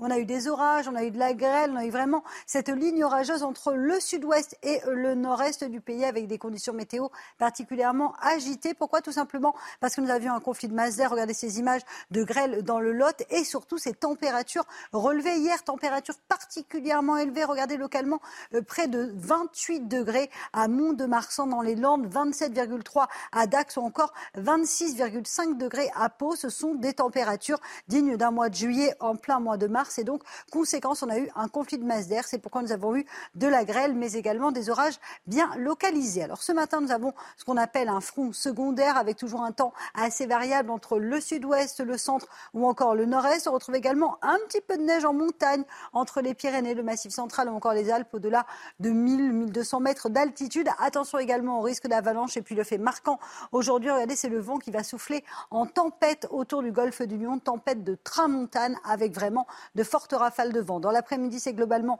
l'amélioration, localement un ciel assez variable, ça ne sera pas le grand beau, loin de là, alternance de nuages d'éclaircies et de quelques averses. Le vent se maintient également autour du golfe du Lion ou encore en allant euh, sur le Cap Corse et puis toujours ce temps assez variable avec de bonnes rafales de vent, retour du vent d'ouest et toujours quelques flocons de neige entre le massif central, le Jura ou encore les Vosges. Les températures, elles baissent ce matin, rien de catastrophique, mais ça baisse un petit peu, 5 degrés à Lille, 5 degrés également à Nancy ou encore 9 degrés à Toulouse. Et dans l'après-midi, eh bien, on va perdre 10 degrés dans le sud-ouest. Et oui, on avait 27 degrés hier à Dax, on aura en moyenne 14, 15 degrés cet après-midi en allant vers le sud-ouest, 12 degrés à Orléans, 11 degrés à Paris et tout de même 20 degrés euh, sur la côte d'Azur du côté de Nice ou encore de Cannes. La suite du programme, conditions météo relativement calmes avec une petite chute des températures prévue demain, mais ça va remonter à partir de jeudi. Pourquoi? Parce que nous allons avoir de nouveau un flux de sud qui va se mettre en place et donc, conséquence, l'air chaud va remonter d'Espagne et du Maghreb. Vous avez regardé la météo avec Groupe Verlaine. Isolation thermique par l'extérieur avec aide de l'État. Groupe Verlaine, connectons nos énergies. Vous regardez la matinale de CNews. Merci d'être avec nous. À la une ce matin, la grève des éboueurs et la colère des commerçants. Les professionnels du tourisme lancent un appel à l'aide. Un chef d'entreprise se sent totalement abandonné. Il demande de l'aide à la mairie de Dreux. Pourquoi? Parce qu'un champ voisin de ses locaux est occupé par des gens du voyage et le terrain semble laissé à l'abandon depuis plusieurs années. Une résidence à l'abandon à Marseille, elle va être évacuée ce matin. Elle est gangrénée par le trafic de drogue et par les squatteurs. Et puis, dans 500 jours, ce sera la cérémonie d'ouverture des Jeux Olympiques. Sera-t-on prêt au niveau sécurité? On verra ça dans le journal. La grève des éboueurs, elle se poursuit donc à Paris. Le mouvement devrait continuer au moins jusqu'à demain. Les poubelles continuent de, dé- de déborder un petit peu partout dans la capitale, Chana. hein. Et vous allez voir que les hôteliers prennent des mesures pour tenter de conserver leur clientèle. Vincent Fahandège et Fabrice Elsner. Voici ce que trouvent les clients de cet hôtel en sortant dans la rue. Voilà, comme vous constatez, euh, il y a des poubelles qui sont accumulées euh, un petit peu partout, à droite, euh, à gauche, sur le trottoir d'en face. euh, c'est catastrophique. Ah, moi j'ai honte. Moi j'ai honte. Je, c'est pas l'image que je veux renvoyer ni de Paris ni de l'hôtel dans lequel je travaille. Pour le gérant de l'établissement, la grève des éboueurs vient aggraver une situation déjà fragile à cause des autres perturbations, notamment dans les transports. Nous, on a euh, à peu près deux tiers de nos clients qui ont annulé, soit parce que les trains n'arrivaient pas jusqu'à Paris, euh, soit parce que euh, les salons professionnels étaient annulés. C'est très très pénalisant, vraiment vraiment au niveau de l'activité économique, c'est très très dur. Pour ce client, ces poubelles qui débordent ternissent l'image de Paris. Cette image où, bah, de la ville un petit peu idéale, romantique, belle ville, etc. plus belle ville du monde, du coup, avec tous les déchets, ouais, c'est sûr que c'est pas, c'est pas, c'est pas la, les meilleures conditions, on va dire. Pour faire face aux annulations en cascade, le gérant de l'hôtel, qui a déjà baissé ses prix de 20%, envisage de les brader encore plus. Voilà, et de son côté, la mairie de Paris soutient les éboueurs grévistes. Regardez ce que dit Emmanuel Grégoire, qui est le premier adjoint d'Anne Hidalgo. Ils travaillent dur, ce sont des métiers pénibles et risqués. Ils ont une espérance de vie plus faible que celle des CSP+. Deux ans de travail en plus, donc ce n'est pas possible. Donc euh, la mairie de Paris, voilà, qui, soutient les, les éboueurs en grève. L'accumulation des poubelles peut-elle avoir un impact sanitaire. C'est en tout cas ce que craint ce restaurateur du premier arrondissement de la capitale. Hein. Oui, ce restaurateur que nous avons rencontré, vous allez voir qu'il pousse un coup de gueule et interpelle Anne Hidalgo. Regardez. Beaucoup de poubelles euh, et surtout euh, saleté, insalubrité. Et le matin, quand on arrive, des rats. On en, on en voit le matin, quand on arrive vers 7h, 7h30, il y a des rats qui, qui passe de poubelle en poubelle et, euh, et c'est pas gérable cette situation. Mais à un moment donné, il euh, faut que la mairie, il faut que le gouvernement fasse quelque chose parce qu'on peut pas laisser, comme vous pouvez le voir, on peut pas laisser les rues comme ça. Réveillez-vous, Madame Hidalgo, s'il vous plaît. Réveillez-vous. Vivez un peu dans votre ville. Venez marcher. Vous prenez les vélos, on vous voit, vous êtes toujours en voiture. On vous voit. Marchez dans, marchez dans la rue, allez parler à vos citoyens, allez parler aux Parisiens. Ils vont vous expliquer leur ras-le-bol, qu'on est fatigué de plein de choses. On aime notre ville vous, la, rendez, détestable. Voilà, et on sera avec euh, une maire d'arrondissement, la maire du 8e arrondissement de Paris, Jeanne d'Auxerre, à 8 heures. C'est un nouveau symbole de l'impuissance de l'État. Un chef d'entreprise à Dreux, au sud-ouest de, de, Paris, en Eure-et-Loire, dans la région centre, se sent bien seul. Vous allez comprendre pourquoi. Depuis 4 ans, des gens du voyage occupent un terrain à côté de son entreprise. Un terrain qui semble laissé totalement à l'abandon. Oui, personne ne s'en occupe et les déchets euh, s'accumulent. Les autorités locales lui disent tout simplement eh bien, de se débrouiller tout seul. Voyez ce reportage de Thibault Marcheteau. Donc là, c'est la salle de réunion et de formation, là où on fait les réunions personnelles, là où je reçois mes clients. Et donc, euh, la première chose qu'on voit en rentrant, c'est effectivement euh, ce qui se passe dehors. Des carcasses, des ordures et toutes sortes de détritus. Voilà ce qu'on peut observer depuis les fenêtres de cette entreprise. Une situation qui dure depuis 4 ans et qui inquiète Xavier Marinier, notamment sur l'image qu'il peut renvoyer à ses clients.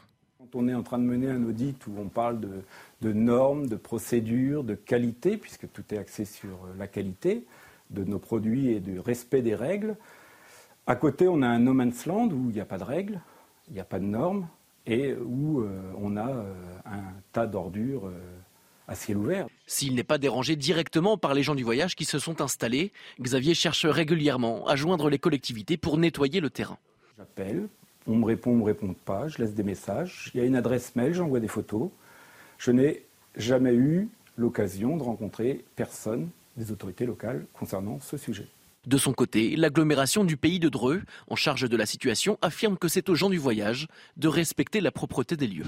Comme il n'y avait pas d'autre solution à ce moment-là euh, il a été permis, avec des échanges euh, de l'agglomération et de la ville de Dreux, d'utiliser ce site, mais encore une fois, le deal, c'était de le laisser propre, euh, ce qui n'est malheureusement pas le cas aujourd'hui, c'est ce que tout le monde a pu constater. Cette élu tente cependant de rassurer. Il nous indique que tout sera fait pour nettoyer ce terrain le plus rapidement possible. Les JO, les Jeux Olympiques 2024, c'est dans 500 jours. Dans 500 jours, il y aura la cérémonie d'ouverture.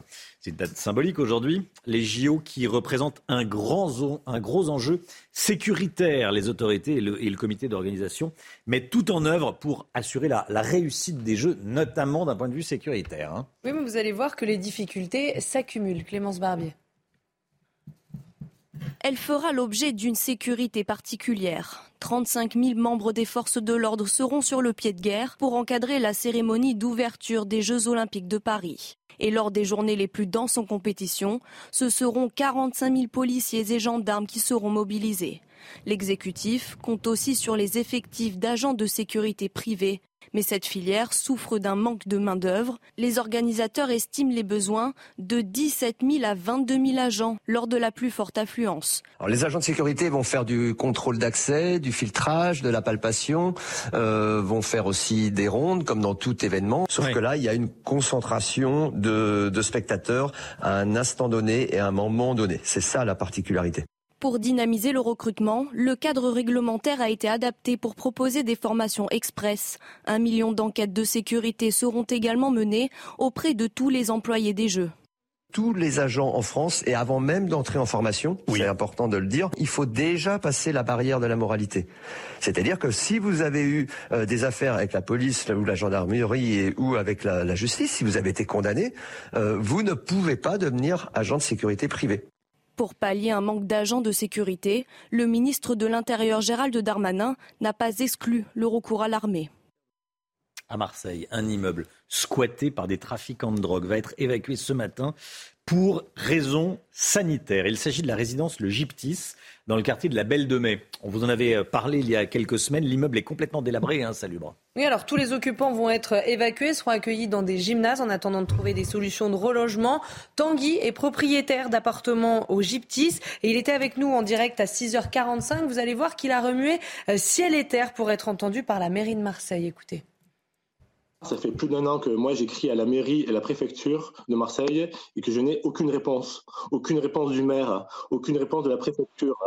Euh, donc aujourd'hui, il va être enfin évacué, mais dans quel état on va retrouver l'immeuble Ça, ben, ça sera la surprise. Euh, l'immeuble va être évacué et muré sur plusieurs étages. Euh, un gros périmètre de sécurité va être mis en place. Ben, là, en ce moment même, en ce moment même, pardon, c'est le cas. Euh, c'est assez énorme. C'est l'un des plus gros squats de France, si ce n'est le premier. Voilà, Tanguy qui était en direct avec nous à 6h45. La Californie, prise entre deux tempêtes, des milliers de personnes ont dû être évacuées. Hein. Oui, des habitations ont été inondées, des véhicules submergés. 10 000 personnes ont été contraintes de quitter leur domicile euh, depuis ce week-end et la situation ne devrait pas s'améliorer puisque de nouvelles pluies sont attendues dans les prochaines heures et près de 5 cm d'eau devraient s'ajouter sur les sols qui sont déjà saturés. selon les services météorologiques de la région, les risques de nouvelles inondations sont bien réels dérèglement climatique, a priori. Parce que, euh, en Californie, il y a soit des inondations, soit des incendies et des giga incendies. Et puis, euh, regardez cette belle image de la matinée. Ça s'est passé à Burketown, en Australie. On voyage hein, ce matin. Un bébé kangourou sauvé des eaux, alors que des inondations, là-bas aussi, avaient submergé la ville et les alentours. Et un policier l'a récupéré, l'a mis sur son embarcation avant de le relâcher sur la terre ferme. Et vous allez voir que le bébé est reparti en bondissant, sain et sauf. bon, bah, tant mieux pour lui. Hop, oula. Non, j'ai cru qu'il allait le jeter. Non, non, il va le remettre sur la terre ferme. Et vous allez le voir bondir. il et repart comme un ah kangourou. Paf. 6h38, restez bien avec nous. Dans un instant, on va parler de la faillite de la SVB, la Silicon Valley Bank en Californie. Euh, est-ce que la France est menacée? Est-ce que notre épargne est menacée? Pas sûr que ça reparte en bondissant. Pas, sûr que, ça reparte en bondissant, comme il est moins en forme que, que, ce, que ce jeune kangourou. On en parle avec l'ami Guillaume dans un instant. À tout de suite.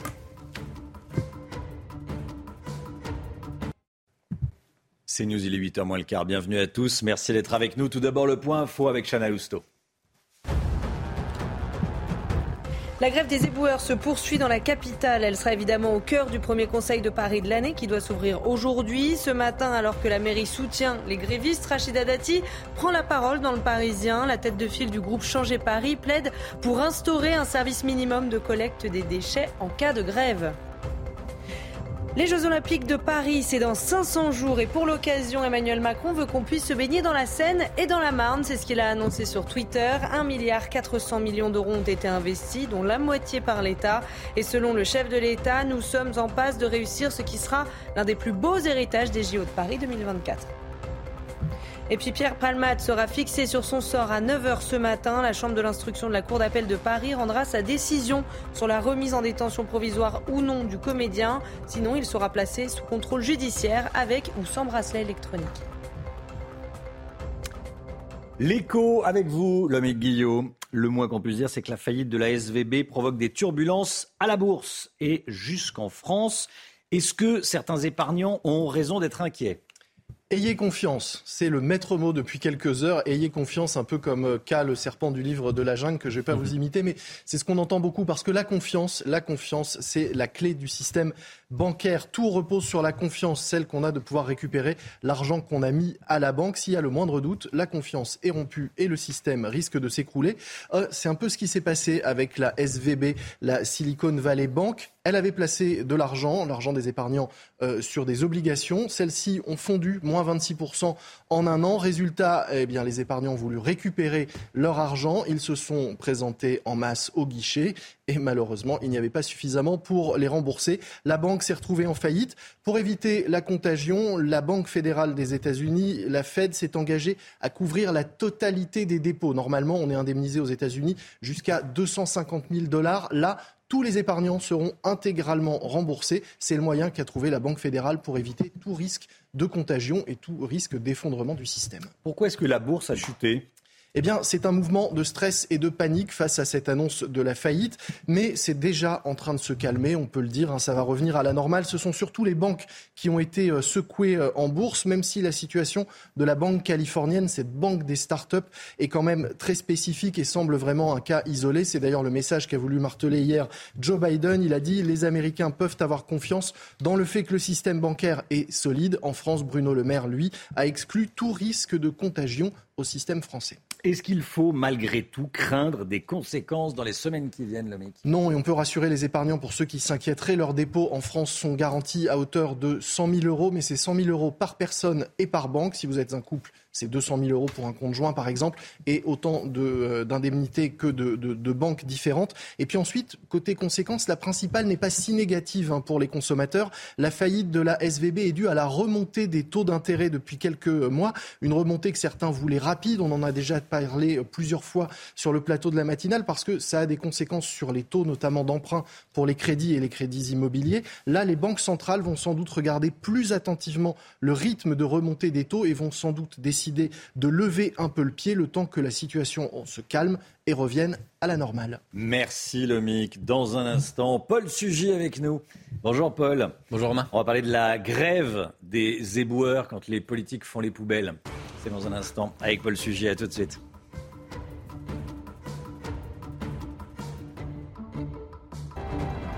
Rendez-vous avec Sonia Mabrouk dans Midi News du lundi au jeudi de midi à 14h.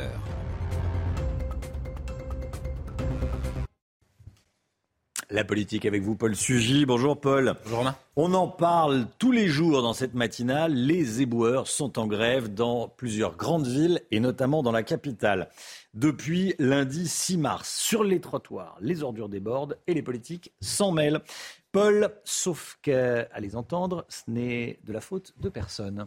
Oui, Romain, à Nantes, à Antibes, au Havre, et puis évidemment à Paris ou dans plusieurs grandes villes d'Île-de-France. Donc les éboueurs font grève contre la réforme des retraites. Alors je m'excuse d'avance pour euh, nos spectateurs de province, mais je vais tomber un peu dans le parisianocentrisme. C'est la vie politique qui veut ça. C'est surtout de la situation dans la capitale euh, dont on parle et sur laquelle se concentrent les indignations. Alors effectivement, pendant qu'un fumée putride se répand dans les rues de la capitale, qui vous saisonnait lorsque vous sortez du cinéma le soir et que vous aviez oublié pendant deux heures que ça sentait mauvais dans les rues, pendant que les rats s'en donnent à cœur joie, eh bien les dirigeants politiques font au fond ce qu'ils savent faire le mieux. Ils accusent, ils s'accusent pardon les uns les autres.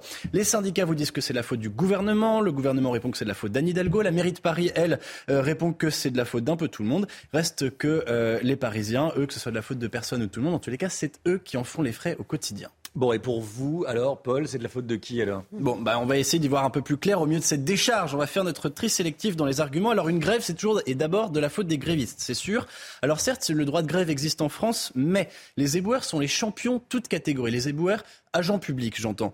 Ils cumulent 20% d'absence en moyenne tout au long de l'année, donc y compris hors jour de grève. Et la direction de la propreté de la ville de Paris est très mal gérée depuis des années. C'est effectivement déjà très compliqué. Euh, leur, grève, leur dernière grève pardon, remonte à juin dernier euh, et c'est un sujet très récurrent. Quant au gouvernement, alors certes, il conduit une réforme qui est euh, inscrite à deux reprises dans le programme d'Emmanuel Macron, qui a été donc élu puis réélu sur son projet. Alors si on lui impute l'entière responsabilité de l'insalubrité de Paris actuellement, c'est faire droit au fond au chantage des syndicats. C'est un raisonnement, je crois, que la CGT peut laisser à côté des déchets que les grévistes ne ramassent plus. Alors, la mairie de Paris, il peut quelque chose Bah oui, Romain, mille fois oui. Alors d'abord, vous avez rappelé tout à l'heure à plusieurs reprises qu'elle soutient la grève. Euh, Emmanuel Grégoire, David Béliard ou encore Yann Brossa ont tweeté un certain nombre de reprises en ce sens, avec une forme en plus de légèreté coupable qui paraît finalement afficher le mépris qu'ils ont à l'égard de la situation que vivent pour le coup leurs administrés au quotidien. Surtout Anne Hidalgo, qui d'ailleurs avait fait aussi euh, un message de soutien avec une banderole qu'elle avait laissé placer au fronton de sa mairie, refuse catégoriquement de prendre des mesures d'urgence. Pourtant, un exemple ailleurs, à Nantes, où il y a aussi la grève, une maire qui est aussi socialiste, Johanna Roland, eh bien, a décidé ce week-end de faire venir des prestataires privés pour pallier l'urgence. Enfin et surtout, Romain, ça fait des années que la gestion des agents de propreté donc à Paris est calamiteuse. Vous voyez très bien la différence d'un arrondissement à l'autre, puisque à peu près dans une moitié des arrondissements, la gestion des ordures a été privatisée. C'est un héritage des années Chirac, dans les années 80, justement après une énième grève, il avait décidé de le faire. Depuis, non seulement la gauche ne l'a jamais remise en cause, mais surtout Bertrand Delanoë, en 2008, a proposé de privatiser la gestion des déchets de Paris dans quatre arrondissements supplémentaires. Et à l'époque, je vous le donne dans le mille, qui est-ce qui s'y était opposé? C'était Yann Brossa. Alors Paris est dégueulasse, pardon de le dire, et c'est sans doute un peu de la faute de tout le monde, mais je crois quand même que c'est beaucoup de la faute d'Anne Hidalgo. Merci beaucoup, Paul Sugy. 8h15, soyez là. Laurence Ferrari reçoit ce matin Olivier Dussopt, le ministre du Travail. Olivier Dussopt sur la réforme des retraites, évidemment. Où en est-on ce matin? Il va tout nous dire. Interrogé par Laurence, 8h15. La musique, Paul Naref chante Paul Naref, on écoute Holidays.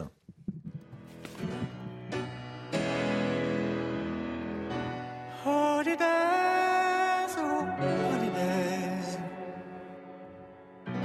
C'est l'avion qui descend ciel et sous l'ombre de son aile, une ville passe, que la terre est basse. Holidays. Holidays,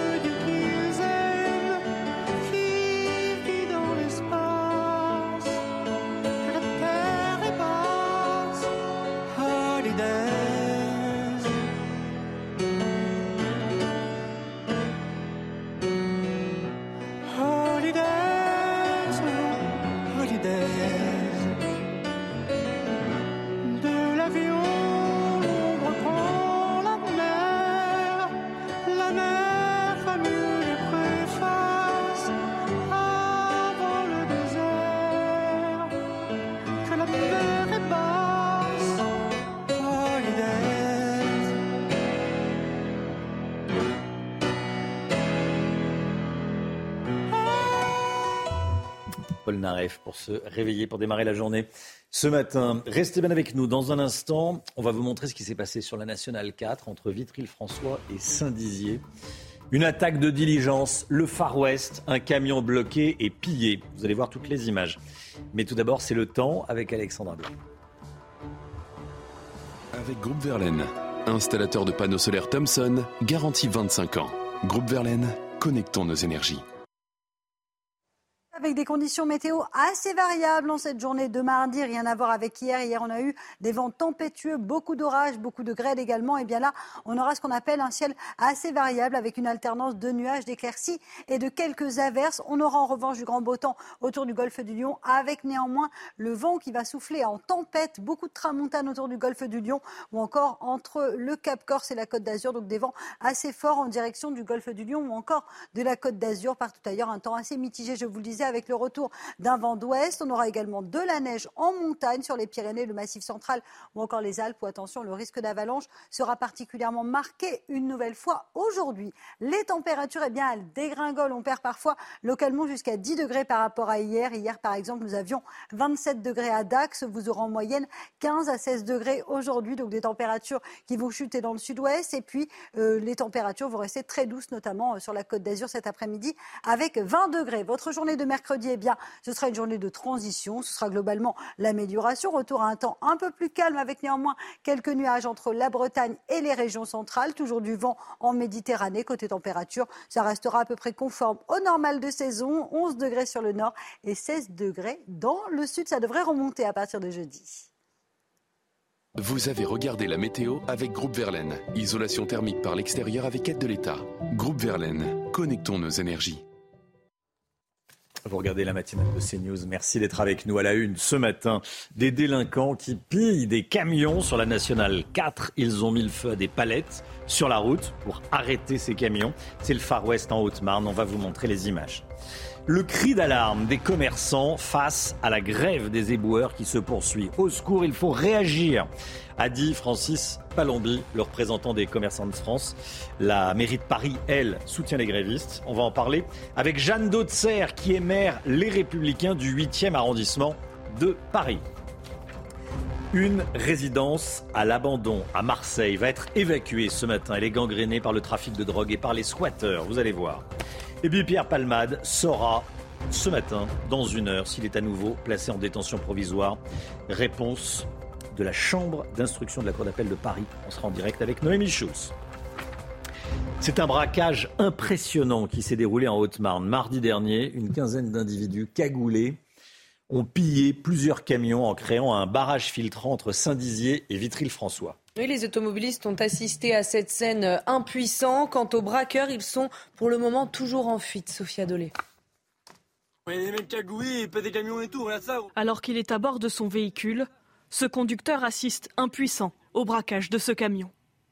Il est entre 20h et 21h le 6 mars dernier, lorsqu'un barrage est dressé sur la nationale 4 entre les villes de Saint-Dizier et Vitry-le-François en Haute-Marne. Une fois les véhicules à l'arrêt, près de 15 individus cagoulés surgissent du bas-côté. En quelques instants, ils braquent une vingtaine de camions pris dans leur piège.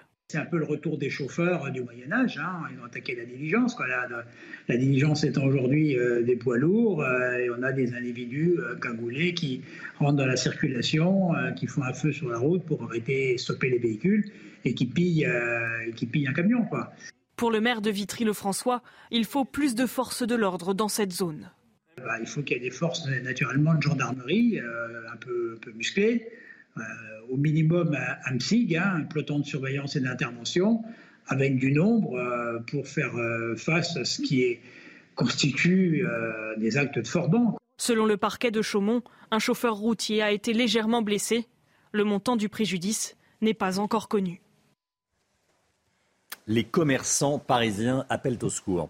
Les poubelles continuent de déborder dans la capitale et la mairie a décidé de soutenir les éboueurs grévistes. On va regarder ensemble le tweet du bras droit d'Anne Hidalgo. Oui, regardez, ils travaillent dur, ce sont des métiers pénibles et risqués, ils ont une espérance de vie plus faible que celle des CSP+, deux ans de plus, deux ans de travail en plus, ça n'est pas possible. Et ce matin, Francis Palombi, président de la Confédération des commerçants de France, était en direct avec nous dans le journal de 7h10 et il a lancé un appel à l'aide à la mairie de Paris. Écoutez. Un appel vibrant, notamment à la mairie de Paris. Et nous allons, je vais leur, euh, je vais leur adresser d'ailleurs un courriel je vais les appeler. Je connais Emmanuel Grégoire parce que je travaille sur d'autres secteurs du commerce avec lui. Je vais me saisir de l'appeler dès ce matin et nous allons faire un communiqué de presse euh, que vous saurez, la presse, pour dire au secours, il faut réagir, il faut faire quelque chose. Le commerce se, se régresse de jour en jour avec de telles, de telles situations. Et on est en direct avec une maire d'arrondissement, la maire du 8e arrondissement de Paris, Jeanne Dautzer. Bonjour Madame le maire, merci d'être euh, en direct avec nous. J'allais vous poser une question. À quoi ressemble votre arrondissement en ce moment? Mais en regardant derrière vous, on a une idée. Bon, ben, petit contretemps, on fait l'incendie d'abord. ah, c'est les bus. Non, visiblement, Jeanne Dautzer ne m'entend pas. On entendait euh, la, la reporter, mais pas Madame le maire. Est-ce que la maire du 8e arrondissement m'entend ou pas? Non. Ce que je vous propose, c'est qu'on aille à Marseille et on reviendra à Paris. Bon. Euh, à Marseille, un immeuble squatté par des trafiquants de drogue va être évacué ce matin pour des raisons sanitaires. Il s'agit de la résidence Le Gyptis dans le quartier de la Belle de Mai. On vous en parlait il y a, il y a quelques semaines. L'immeuble est complètement délabré et insalubre et l'évacuation a lieu aujourd'hui, Chana. Et on rejoint tout de suite justement Stéphanie Rouquier sur place. Bonjour Stéphanie, l'évacuation de l'immeuble a-t-elle commencé? Oui, effectivement, les policiers euh, viennent de rentrer euh, il y a quelques secondes dans ce bâtiment. Mais là, il y a un petit contretemps parce qu'au quatrième étage, alors je ne sais pas si vous pouvez voir les fumées, mais il y a un début d'incendie au quatrième étage. Donc en fait, eh bien, ce sont les, euh, marins-pompiers pour l'instant qui vont agir, qui vont traiter ce petit incendie avant de pouvoir poursuivre l'évacuation de cet immeuble. Mais quelques minutes avant, eh j'ai pu moi aussi ce matin très tôt rentrer dans ce bâtiment et j'ai pu constater un état euh, de délabrement très avancé, euh, des immondices partout, euh, tous les halls extrêmement dégradés. Et bien sûr, à l'intérieur, il y avait de nombreuses personnes, des squatteurs, des personnes en situation irrégulière, très énervées par la situation, qui m'ont indiqué qu'il fallait forcément que je quitte les lieux. Donc je suis partie.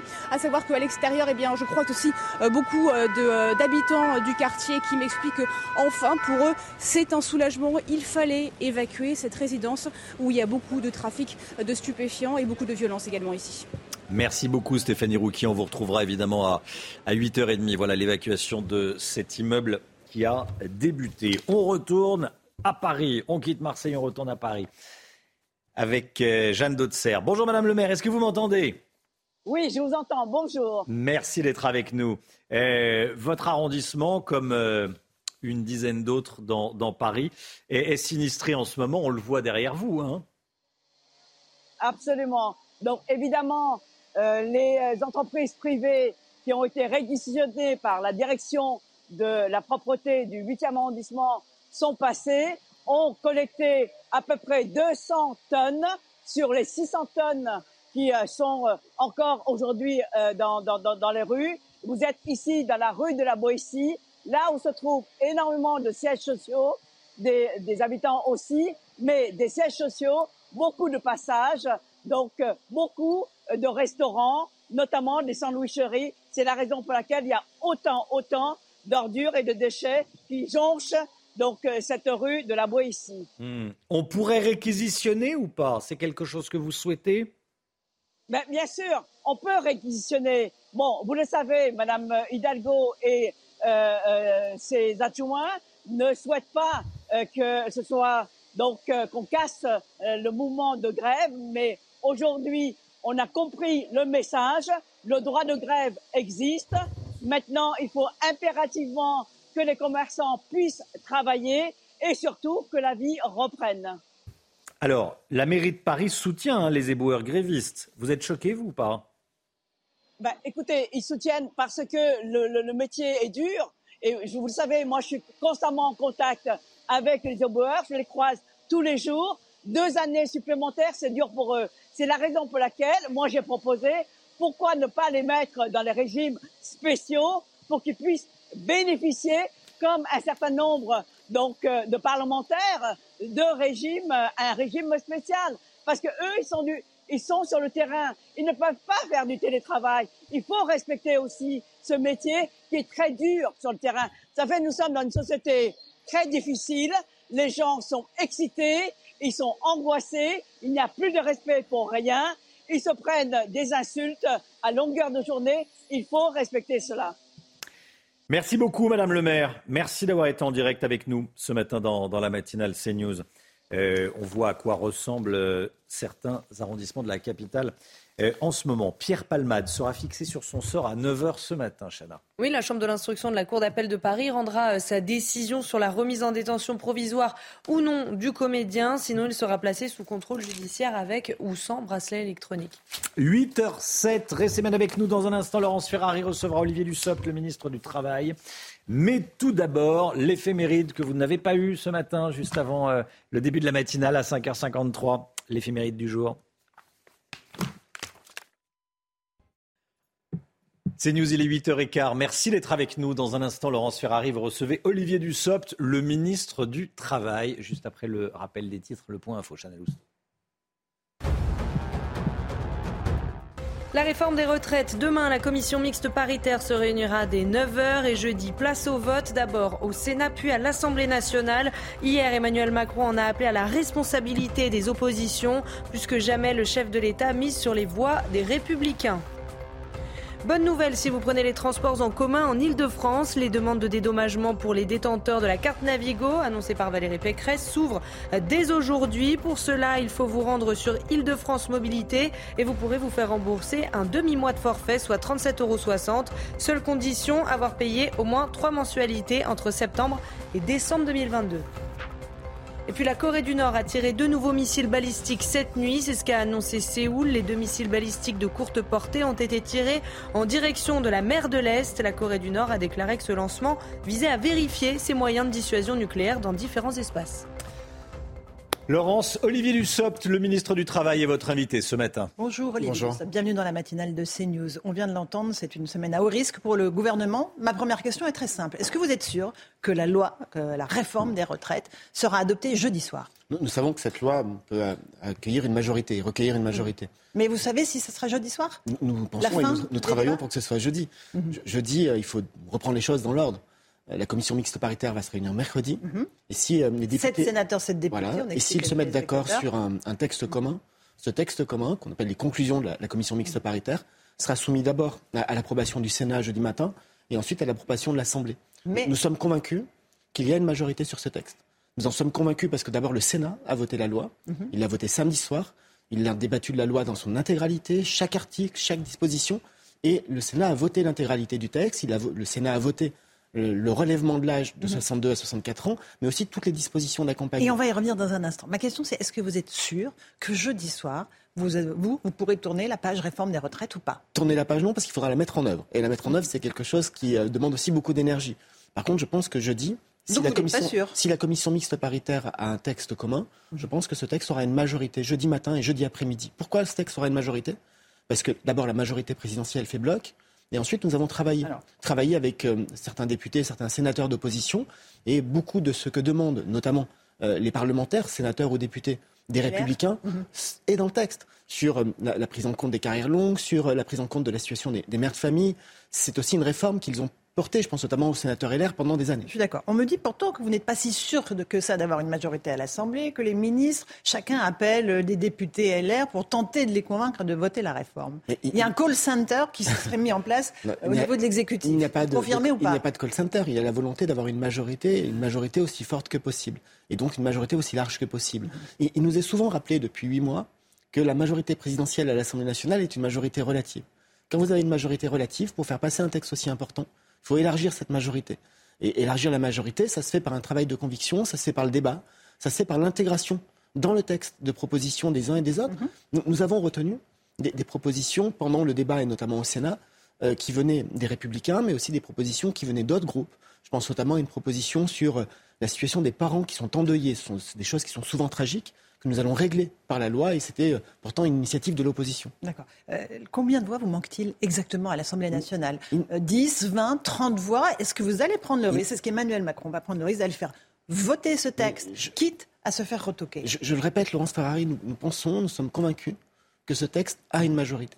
Parce qu'il permet de répondre aux attentes à la fois de la majorité présidentielle et d'autres. Donc la question n'est pas de savoir s'il manque des voix.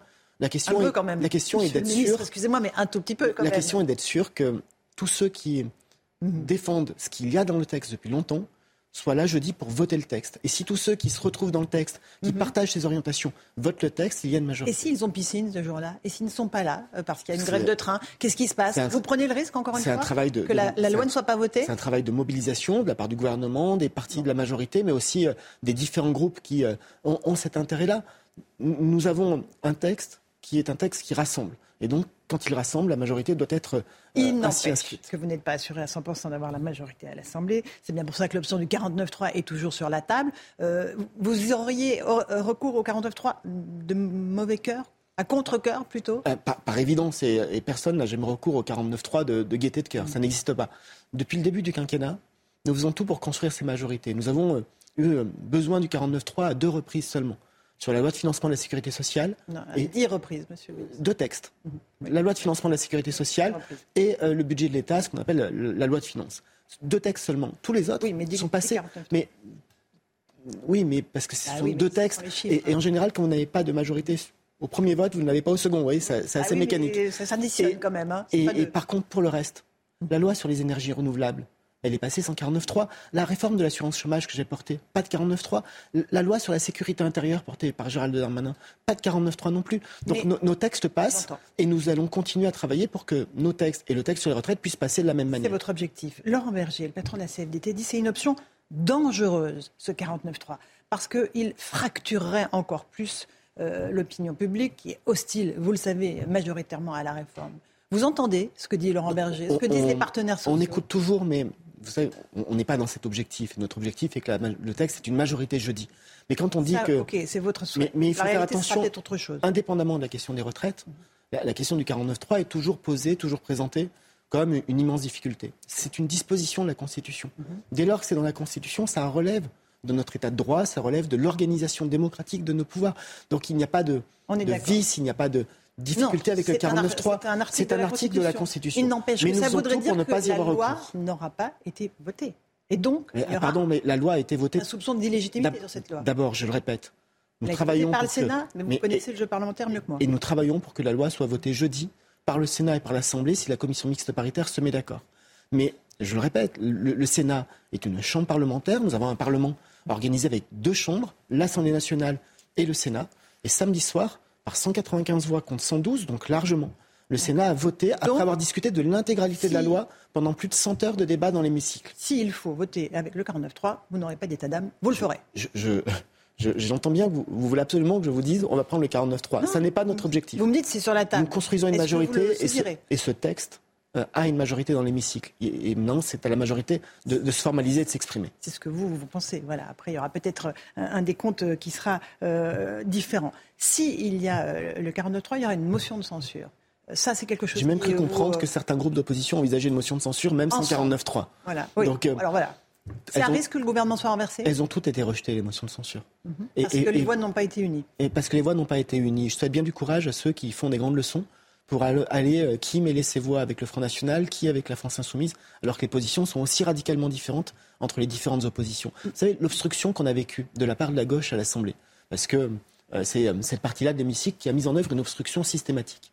Cette obstruction, elle n'avait pas seulement comme objectif de nous ralentir, elle avait aussi comme objectif de cacher leur division, de, de- ne pas montrer qu'ils étaient divisés sur cette question des retraites. Moi, j'écoute les débats. J'entends M. Mélenchon qui dit la retraite à 60 ans pour tout le monde, ça coûte 90 milliards d'euros par an. Personne ne sait le financer. J'entends M. Faure qui dit 60 ans mais avec 43 annuités. C'est une machine à décote, une machine à pauvreté. Et puis au sein même du Parti Socialiste, certains disent la retraite à 60 C'est ans. votre ancienne famille politique. Oui, mais je les hein. connais bien. Pour ça, vous Et- avez la dent dure. Et, et certains dans- dans- au sein du Parti Socialiste disent la retraite à 60 ans, c'est une bêtise, c'est irresponsable, qu'ils le disent à leur chef. Donc ils sont totalement divisés. Il n'y a pas de majorité alternative, il n'y a pas de projet alternatif. Les seuls projets alternatifs qu'on a vus pendant ces débats, notamment portés par cette partie-là de l'hémicycle, à l'Assemblée comme au Sénat, c'est d'augmenter les impôts. Ils n'ont que l'augmentation des impôts à la bouche. Nous ne voulons pas augmenter les impôts, nous ne voulons pas que les pensions baissent, parce que si on ne fait rien, si on ne réforme pas, les pensions des retraités vont baisser. Et donc nous ne voulons pas de hausse d'impôts, pas de baisse de pensions. Et, et donc la solution, c'est la réforme que nous portons. Euh, Est-ce qu'il y a un, un risque que l'équilibre budgétaire ne soit pas respecté euh, en travaillant à partir du texte euh, issu du Sénat Est-ce qu'il y a des mesures que vous allez retoquer en commission mixte paritaire ou après en disant ça, ça coûte trop cher, euh, on, on l'enlève? D'abord, il faut être très, très précis. Euh, le gouvernement ne participe pas à la commission mixte paritaire. Ce Oui. sont sept députés, sept sénateurs. Oui, a priori, il y en a quelques-uns de Renaissance. On a quelques-uns de Renaissance et avec qui nous travaillons évidemment, mais le gouvernement ne siège pas à la commission mixte paritaire. Et une fois que le texte est, est- est adopté par la commission mixte paritaire, les possibilités de le, modifier sont extrêmement euh, Qu'est-ce que vous retoquez? Euh, Mais- CDI senior, vous prenez ou pas?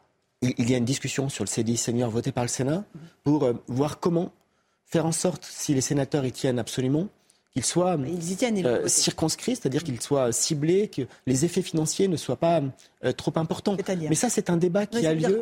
C'est un débat qui a lieu entre les membres de la plus de 60 ans, il y aura une borne déjà, d'âge? c'est déjà écrit dans la loi, telle que le Sénat l'a voté, que ça serait réservé aux nouvelles embauches de plus de 60 ans. Il faut continuer à, à travailler, sachant que ce type de mesure nécessite aussi une concertation avec les partenaires sociaux, patronat et syndicats. Donc nous, nous y travaillons et les membres de la commission mixte paritaire vont y travailler. Ce qui est sûr, et ce qui est certain, parce que c'est la volonté de la majorité présidentielle, et, j'ai entendu aussi que c'est la volonté euh, du groupe LR au Sénat, notamment par la voix de M. Retailleau, c'est que la réforme qui sortira de la commission mixte paritaire, s'il y a un accord, est une réforme qui doit être équilibrée financièrement. Notre réforme, et, et je pense que c'est partagé, elle a deux objectifs. Améliorer le système, certes, mais améliorer le système sans l'équilibrer financièrement, ça serait irresponsable et donc l'équilibre sera au rendez-vous. Et Bruno Le Maire a dit la, la semaine dernière euh, à votre place, pour l'instant, l'équilibre financier n'est pas là. Donc Mais il va nous- falloir retoquer nous- un certain nombre de mesures des sénateurs. Il, faut regarder ce, que, ce qui est retenu, ce qui n'est pas retenu, ce que, combien les choses coûtent. Mhm. S'il y a des possibilités de, de recettes nouvelles, parce que ça n'est pas un débat interdit, notamment euh, sur un certain nombre de, de modifications de taux, nous le faisons sans augmenter les précédents. Explique, soyez plus clair. Nous, nous l'avons déjà fait. Enfin, pardon, ce que je vais rentrer dans de la technique. Non, non, mais, c'est important. nous avons, une, nous, avons une, nous avons une branche accident du travail, Mhm. qui est une branche de la sécurité sociale, qui est très bénéficiaire, très excédentaire. Et nous avons une branche assurance vieillesse qui est très déficitaire. Nous avons déjà prévu de, diminuer le taux de cotisation payé par les entreprises au titre de la branche accident du travail, parce qu'elle est très excédentaire, pour augmenter un peu le taux euh, à la Caisse nationale d'assurance vieillesse qui permet de faire des recettes. C'est c'est extr- c'est extrêmement technique, mais quel est l'objectif? L'objectif, c'est que la réforme soit équilibrée. Et pourquoi est-ce que nous voulons absolument cet équilibre? Parce que parfois on nous dit, mais attendez, un déficit, ça n'est pas si grave, ça n'est que des chiffres. Mais derrière les chiffres, ce sont nos retraites. Et derrière nos retraites, ce sont des vies. Et donc l'équilibre, ce n'est pas juste une- obsession de comptable. L'équilibre, c'est la capacité à garder notre système euh, solide, à le faire durer et à garantir à toutes les générations d'avoir droit à une retraite. Dans ce que vous gardez ou vous jetez, les carrières longues, euh, la pénibilité, il y a des critères de pénibilité sur lesquels vous allez revenir ou pas? Nous, nous avons euh, six critères qui sont dans le compte euh, professionnel de prévention. Il y en a qui ont été rajoutés. Nous voulons que trois autres soient traités différemment. Et il y a euh, les ports de charges lourdes, des postures pénibles, les vibrations, sur lesquelles nous voulons mettre, pardon pour l'expression, mais vraiment le paquet sur la prévention, tout en gardant des possibilités de départ anticipé pour les salariés qui malheureusement ont été exposés à cette usure et en sont euh, euh, touchés dans leur corps. Et n'anticipons pas trop parce que Mais un petit peu quand même. non, parce que la commission mixte paritaire est souveraine. Et quand on respecte le Parlement, on, on laisse aussi les députés et les sénateurs se réunir demain matin et, et travailler sur un texte de compromis. D'accord. Euh, Les euh, risques chimiques, exposition aux risques chimiques, vous gardez, vous prenez L'exposition au risque chimique est un, critère que le gouvernement traite d'abord et avant tout par la question de la sécurité. Lorsqu'on est euh, un travailleur exposé à des risques chimiques, il y a une obligation qui existe déjà de l'employeur de financer les équipements de protection. C'est extrêmement important. C'est extrêmement important parce que c'est la santé des travailleurs. Et, d'ailleurs, c'est aussi euh, source souvent de, contentieux. Dans, ma propre commune, en, en Ardèche, il y a un contentieux qui naît. Parce que certains salariés d'une entreprise qui aujourd'hui est fermée considèrent qu'ils ont été exposés à des risque produits euh, ouais. dangereux Ça, sans être pas. suffisamment protégés. Ils ouvrent euh, un, un dossier au prud'homme. Mon, mon ministère finance la cellule psychologique qui doit les accompagner parce que c'est extrêmement anxiogène lorsqu'on ne sait pas véritablement les conséquences d'une exposition. Et, et nous considérons que sur le risque chimique, c'est très important d'appliquer les règles. Et, et- et ce sont des règles d'interdiction. Il y a des Donc vous vous cont- contentez de l'interdiction. à se contenter, ça veut dire aller au bout de l'interdiction. C'est extrêmement important parce qu'il y a des normes nationales, des normes européennes. J'ai une question plus générale.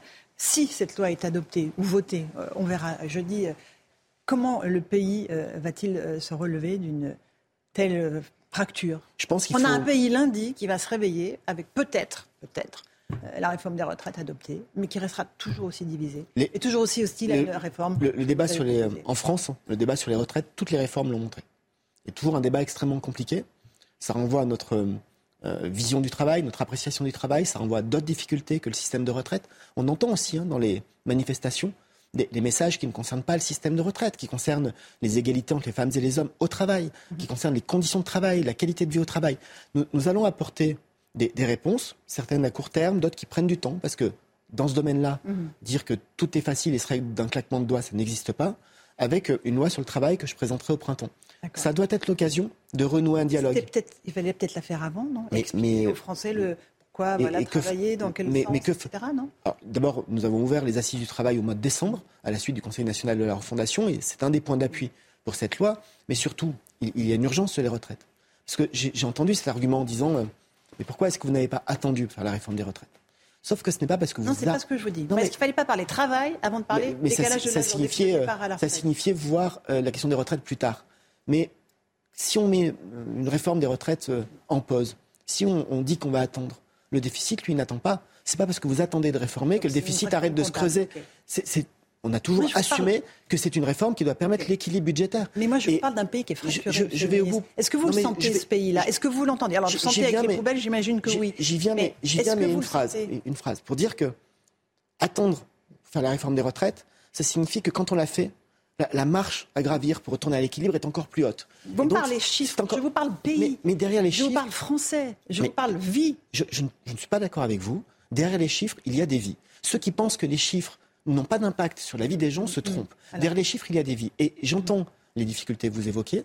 Et je vous ai dit il y a quelques secondes que tout ce que nous voulons faire, tout ce que nous avons déjà ouvert dans le cadre des assises du travail, ça doit être aussi l'occasion de renouer un dialogue avec tous ceux qui le souhaitent. Et c'est ce à quoi nous allons nous atteler dans les jours qui viennent. Je ne vois pas comment vous retissez le lien avec, euh, d'une part, les partenaires sociaux, d'autre part, avec la majorité des Français qui sont aussi à la réforme. je, pense que, je, pense que nous devons. il, il, y a, je prends un exemple. Mhm. les organisations syndicales et patronales, malgré le conflit sur la réforme des retraites, ont, dans les dernières semaines, les derniers mois, négocié un accord sur le partage de la valeur. Négociation que je leur avais demandé d'ouvrir au mois de novembre. Cet accord a abouti.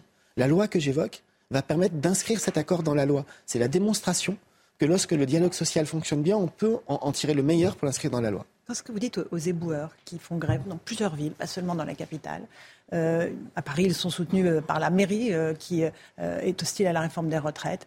Ça, ce sont les premières lignes. C'est ce que, voilà, sans eux, le pays ne fonctionne pas. Quand vous prenez l'exemple de, Paris, c'est assez symptomatique. Il y a trois organisations de la collecte à Paris. Mhm. Il y a des arrondissements où la collecte est assurée par des agents publics, des fonctionnaires. Puis il y en a, il y a d'autres arrondissements où la collecte est assurée par deux sociétés privées différentes. Une de ces sociétés a des salariés en grève et puis la, la ville de Paris a ses propres éboueurs en grève, encouragés par euh, la maire de Paris. C'est un peu facile. Quand j'entends hum, des élus de Paris dire tout ça est la faute de la réforme, c'est aussi le fait qu'ils ont eux-mêmes encouragé à la grève et que c'est une façon de se défausser de leurs responsabilités. Mais ce sont ces premières lignes. Là, j'en reviens aux éboueurs. Ils disent voilà, nous, on part euh, normalement à 57, on se sent pas de parler à 50. Dans, dans le cas des, agents publics, mmh. ça, pointe une des inégalités. Donc, ce que vous évoquez, tout, c'est ça la Ce que vous évoquez sur le départ anticipé des éboueurs, c'est ce qu'on appelle les catégories actives de la fonction publique de la ville de Paris, et ça concerne les éboueurs de Paris sans concerner les autres éboueurs de France. C'est un, nid de complexité en réalité. Vous comprenez que eux se disent, nous on peut pas, on peut pas, c'est un métier difficile, pénible, on peut pas continuer de. Oui, et, et c'est pour ça qu'il faut, dans le cadre de la loi que nous portons, améliorer encore et toujours la prise en compte de l'usure et de la pénibilité professionnelle. C'est pour ça aussi qu'il faut penser les fins de carrière. C'est pour ça aussi qu'il faut penser l'amélioration des conditions de travail euh, avec tous les efforts qui doivent être faits pour que ces métiers qui sont encore pénibles, personne ne dit l'inverse. Mais ils sont toujours pénibles. Oui, mais nous pourrons toujours améliorer les choses. Mhm. Et, il ne faut pas baisser la garde en disant que ça sera toujours pénible. Mhm. Tant en termes d'investissement, d'équipement, de prévention, de formation, d'organisation du travail, de cycle de travail, les choses peuvent toujours être améliorées. C'est un chantier pour le public comme pour le privé. Est-ce que vous ressortez abîmé de ce débat euh, Est-ce que j'ai abîmé au Sénat, euh, vous avez été insulté, on vous a traité d'assassin. Euh, est-ce que vous dites le jeu en vaut pas la chandelle C'était fait pour blesser, donc quand c'est blessant, il faut le dire. Mais la blessure, ça passe. C'est un peu comme l'eau sur les plumes d'un canard. Je suis devant vous et avec un seul objectif, c'est de faire en sorte que cette réforme, et j'espère que la commission mixte paritaire sera positive, c'est que cette réforme soit adoptée jeudi, parce que cette réforme, elle est nécessaire pour notre système de retraite. Elle va permettre de mieux prendre en compte la pénibilité qu'on a évoquée. Elle va permettre d'augmenter les toutes petites retraites. Elle va permettre de mieux aider euh, à l'emploi des seniors. Et elle va permettre d'avoir un système plus solide, plus durable, parce qu'on l'aura ramené à l'équilibre. Et avec le risque d'être remercié à un moment ou à un autre par le président qui dira bah, on va changer de gouvernement parce que là, les Français peuvent plus voir leur tête. C'est un domaine dans lequel le président décide seul. Mhm. C'est la Constitution et c'est la règle du jeu. Ça serait un crève-cœur pour vous de quitter le gouvernement? Je ne me mets pas dans cette perspective-là et je suis tout à la tâche, mais ça relève uniquement du président de la République. Vous savez, quand on parle de remaniement, d'abord, euh, ça n'appartient qu'à un seul, le président de la République, tant pour la date que pour le casting. Et en général, ceux qui savent ne disent rien, et ceux qui parlent ne savent rien. Mais vous souhaitez rester à la tâche. Je suis tout à ma tâche et, j'aime ce que je fais, tout simplement. Olivier Dussopt était l'invité de la matinale de CNews. Merci, d'être venu à vous. Romain Desarmes pour la suite.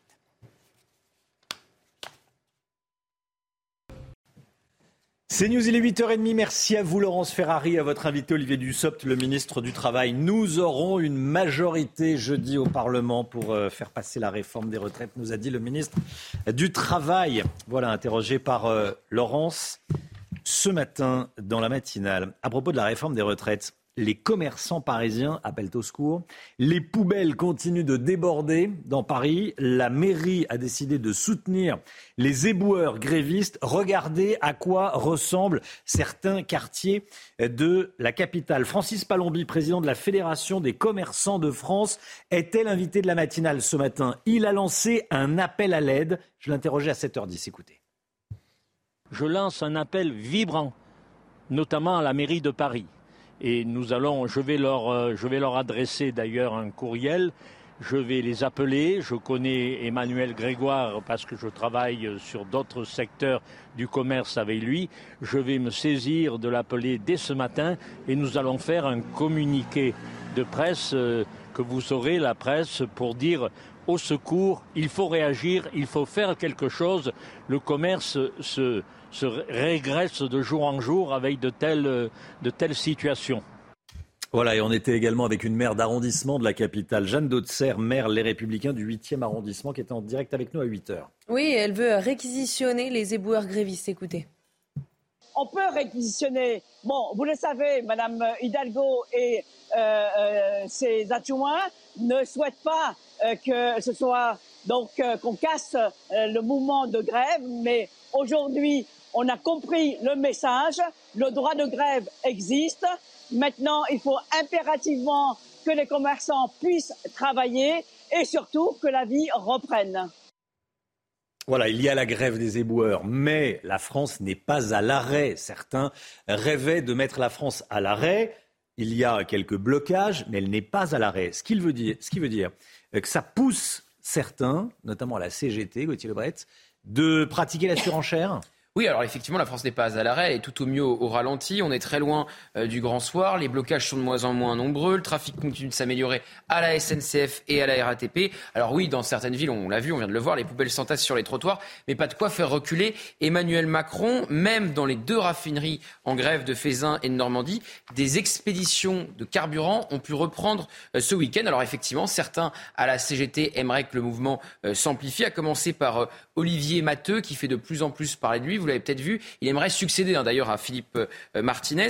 Il espère donc des blocages massifs pour faire reculer le gouvernement, sauf que le gouvernement a retenu euh, la leçon des précédentes pénuries. Les stocks stratégiques sont pleins en cas de besoin et durcir le mouvement comme le souhaite Olivier Matteux, eh bien c'est loin d'être une évidence, même pour ses camarades euh, de la CGT. L'arrêt total d'une raffinerie est une opération bien délicate. Et puis il y a une question pécuniaire. Faire grève, ça coûte de l'argent. Donc le temps joue pour le gouvernement, le temps parlementaire aussi, puisque normalement, jeudi, c'est plié du point de vue parlementaire. Le seul suspense, c'est sur l'utilisation ou non d'un 49.3. Merci beaucoup Gauthier Lebret. C'est un nouveau symbole de l'impuissance de l'État. Un chef d'entreprise à Dreux, au sud-ouest de Paris, en Eure-et-Loire, région centre, se sent bien seul. Depuis quatre ans, des gens du voyage occupent un terrain à côté de son entreprise, un terrain qui semble laissé à l'abandon et ce chef d'entreprise en souffre. Oui, puisque personne ne s'en occupe et les déchets euh, s'accumulent, les autorités locales lui disent tout simplement bien, de se débrouiller tout seul. Voyez ce reportage de Thibault Marcheteau. Donc là, c'est la salle de réunion et de formation, là où on fait les réunions personnelles, là où je reçois mes clients. Et donc, euh, la première chose que l'on voit en rentrant, c'est effectivement euh, ce qui se passe dehors. Des carcasses, des ordures et toutes sortes de détritus. Voilà ce qu'on peut observer depuis les fenêtres de cette entreprise. Une situation qui dure depuis 4 ans et qui inquiète Xavier Marinier, notamment sur l'image qu'il peut renvoyer à ses clients. Quand on est en train de mener un audit où on parle de, de normes, de procédures, de qualité, puisque tout est axé sur euh, la qualité de nos produits et du respect des règles, à côté, on a un no man's land où il n'y a pas de règles, il n'y a pas de normes et où euh, on a euh, un tas d'ordures euh, à ciel ouvert. S'il n'est pas dérangé directement par les gens du voyage qui se sont installés, Xavier cherche régulièrement à joindre les collectivités pour nettoyer le terrain. J'appelle, on me répond, on me répond pas, je laisse des messages. Il y a une adresse mail, j'envoie des photos. Je n'ai jamais eu l'occasion de rencontrer personne des autorités locales concernant ce sujet. De son côté, l'agglomération du pays de Dreux, en charge de la situation, affirme que c'est aux gens du voyage de respecter la propreté des lieux. Comme il n'y avait pas d'autre solution à ce moment-là, euh, il a été permis, avec des échanges euh, de l'agglomération et de la ville de Dreux, d'utiliser ce site. Mais encore une fois, le deal, c'était de le laisser propre, euh, ce qui n'est malheureusement pas le cas aujourd'hui. C'est ce qu'on tout le monde a pu constater. Cette lutte tente cependant de rassurer. Il nous indique que tout sera fait pour nettoyer ce terrain le plus rapidement possible. Voilà, sentiment d'abandon. Ça fait quatre ans que ça dure, hein. quatre années que ça dure. L'inflation, l'inflation, et on va vous donner des astuces pour euh, faire des économies quand vous faites vos courses. Oui, bien à Bron, dans la banlieue de Lyon, sachez qu'il vaut mieux acheter ses fruits et légumes au marché plutôt que dans les grandes surfaces. Reportage d'Olivier Madinier. Il y a du monde dans les allées du marché de Bron. Ici, les prix restent raisonnables. C'est en tout cas le sentiment des clients qui voient la différence par rapport aux prix pratiqués dans les supermarchés. Je fais mes courses au marché, les légumes et les fruits. Dans les grandes surfaces, ça coûte plus cher. Vous allez en grande surface, vous avez rien à moins de 3 ou 4 euros le kilo. Ici, c'est tout 2 euros le kilo, c'est raisonnable. Oui, non, mais moi j'aime bien le marché, ça fait longtemps que je viens. Ici, on trouve le kilo de tomates à 2,50 euros, les oranges à 1,20 euros le kilo ou encore le chou-fleur à 2,50 euros pièce. À 50 mètres du marché, dans la grande surface voisine, c'est beaucoup plus cher. 3,99 euros pour le kilo de tomates, 3,69 euros pour le kilo d'orange et 3,99 euros pour le chou-fleur. Mais sur le marché aussi, les prix ont flambé. Dans cette banlieue populaire, les commerçants remarquent que les clients achètent moins. Les gens, ils ont du mal à, vraiment faire leur achat parce qu'ils voient très bien que les prix ont augmenté. Certes, il y en a certains produits qui n'étaient pas nécessaires, qu'ils avaient un bas prix. Maintenant, ils sont vraiment avec un prix qu'on peut certains certains clients ne peuvent plus acheter. Outre le prix, il y a la qualité des produits et là encore, les consommateurs privilégient le marché. Voilà, où faire des affaires plutôt le marché traditionnel que le, le, supermarché. On va aller à Marseille. À Marseille, un immeuble squatté par des trafiquants de drogue va être évacué ce matin pour raisons sanitaires. Il s'agit de la résidence Le Gyptis dans le quartier de la Belle de Mai. On vous en parlait il y a quelques semaines. L'immeuble est complètement délabré, totalement insalubre. Et tous les occupants vont être évacués, seront accueillis dans des gymnases en attendant de trouver des solutions de relogement. Tanguy est propriétaire d'appartements au Gyptis et il était en direct avec nous à 6h45. Et pour lui, la priorité, c'est d'abord de régler le problème de squat. Écoutez. C'est un immeuble qui est particulièrement euh, gangréné par les squats, surtout en fait. Le, problème de deal qu'il y a à l'entrée n'est pas un gros problème pour nous. En fait, le plus gros problème, c'est le squat. C'est malheureux à dire. C'est pas bien d'avoir des dealers à l'entrée d'un immeuble, mais aujourd'hui, notre gros problème, c'est le squat. On a des, des, centaines d'appartements dans l'immeuble qui sont squattés. Je suis propriétaire, moi, de trois studios. Euh, deux sont squattés et dont un euh, qui a été euh, squatté alors qu'il était habité par un locataire. Mon locataire s'est fait expulser à la fin de l'été dernier. Aujourd'hui, il est SDF. Et c'est des appartements que j'avais ré, rénovés. Là, vous voyez les images, c'est tout ce qui est jeté par, la, par, par les fenêtres. ils cassent tout, détruisent tout. voilà, ça c'est l'appartement. Là, c'est mon autre appartement. Vous voyez là, qui, ouais. qui a été tout, tout fracassé. Il, il, a, il, a, moins d'un an. La, la, rénovation a moins d'un an. Quel est le profil des squatteurs? C'est qui? Alors le profil des squatteurs, c'est surtout des hommes. Euh, et moi, pour ma part, les deux appartements que j'ai, c'est que des Algériens. Parce que mon locataire était algérien et lorsque j'ai été allé avec lui, justement pour voir les squatteurs, euh, il communiquait avec eux. Donc du coup, c'était que des Algériens. Que des hommes de moins de 25 ans. Des hommes de moins de 25 ans et de nationalité algérienne, pour vous, hein Oui, d'accord. Bah, écoutez, merci pour beaucoup. Pour, pour, mes appartements, oui. Pour vos appartements. Voilà, Tanguy qui était avec nous en direct ce matin à 7h moins le quart. Je sais que ça vous choque, ça vous indigne cette situation. On en est euh, euh, arrivé là. Il y a obligation à évacuer tout le monde pour pouvoir reprendre possession de, de cet immeuble. Allez, la santé tout de suite avec le docteur Brigitte Millot.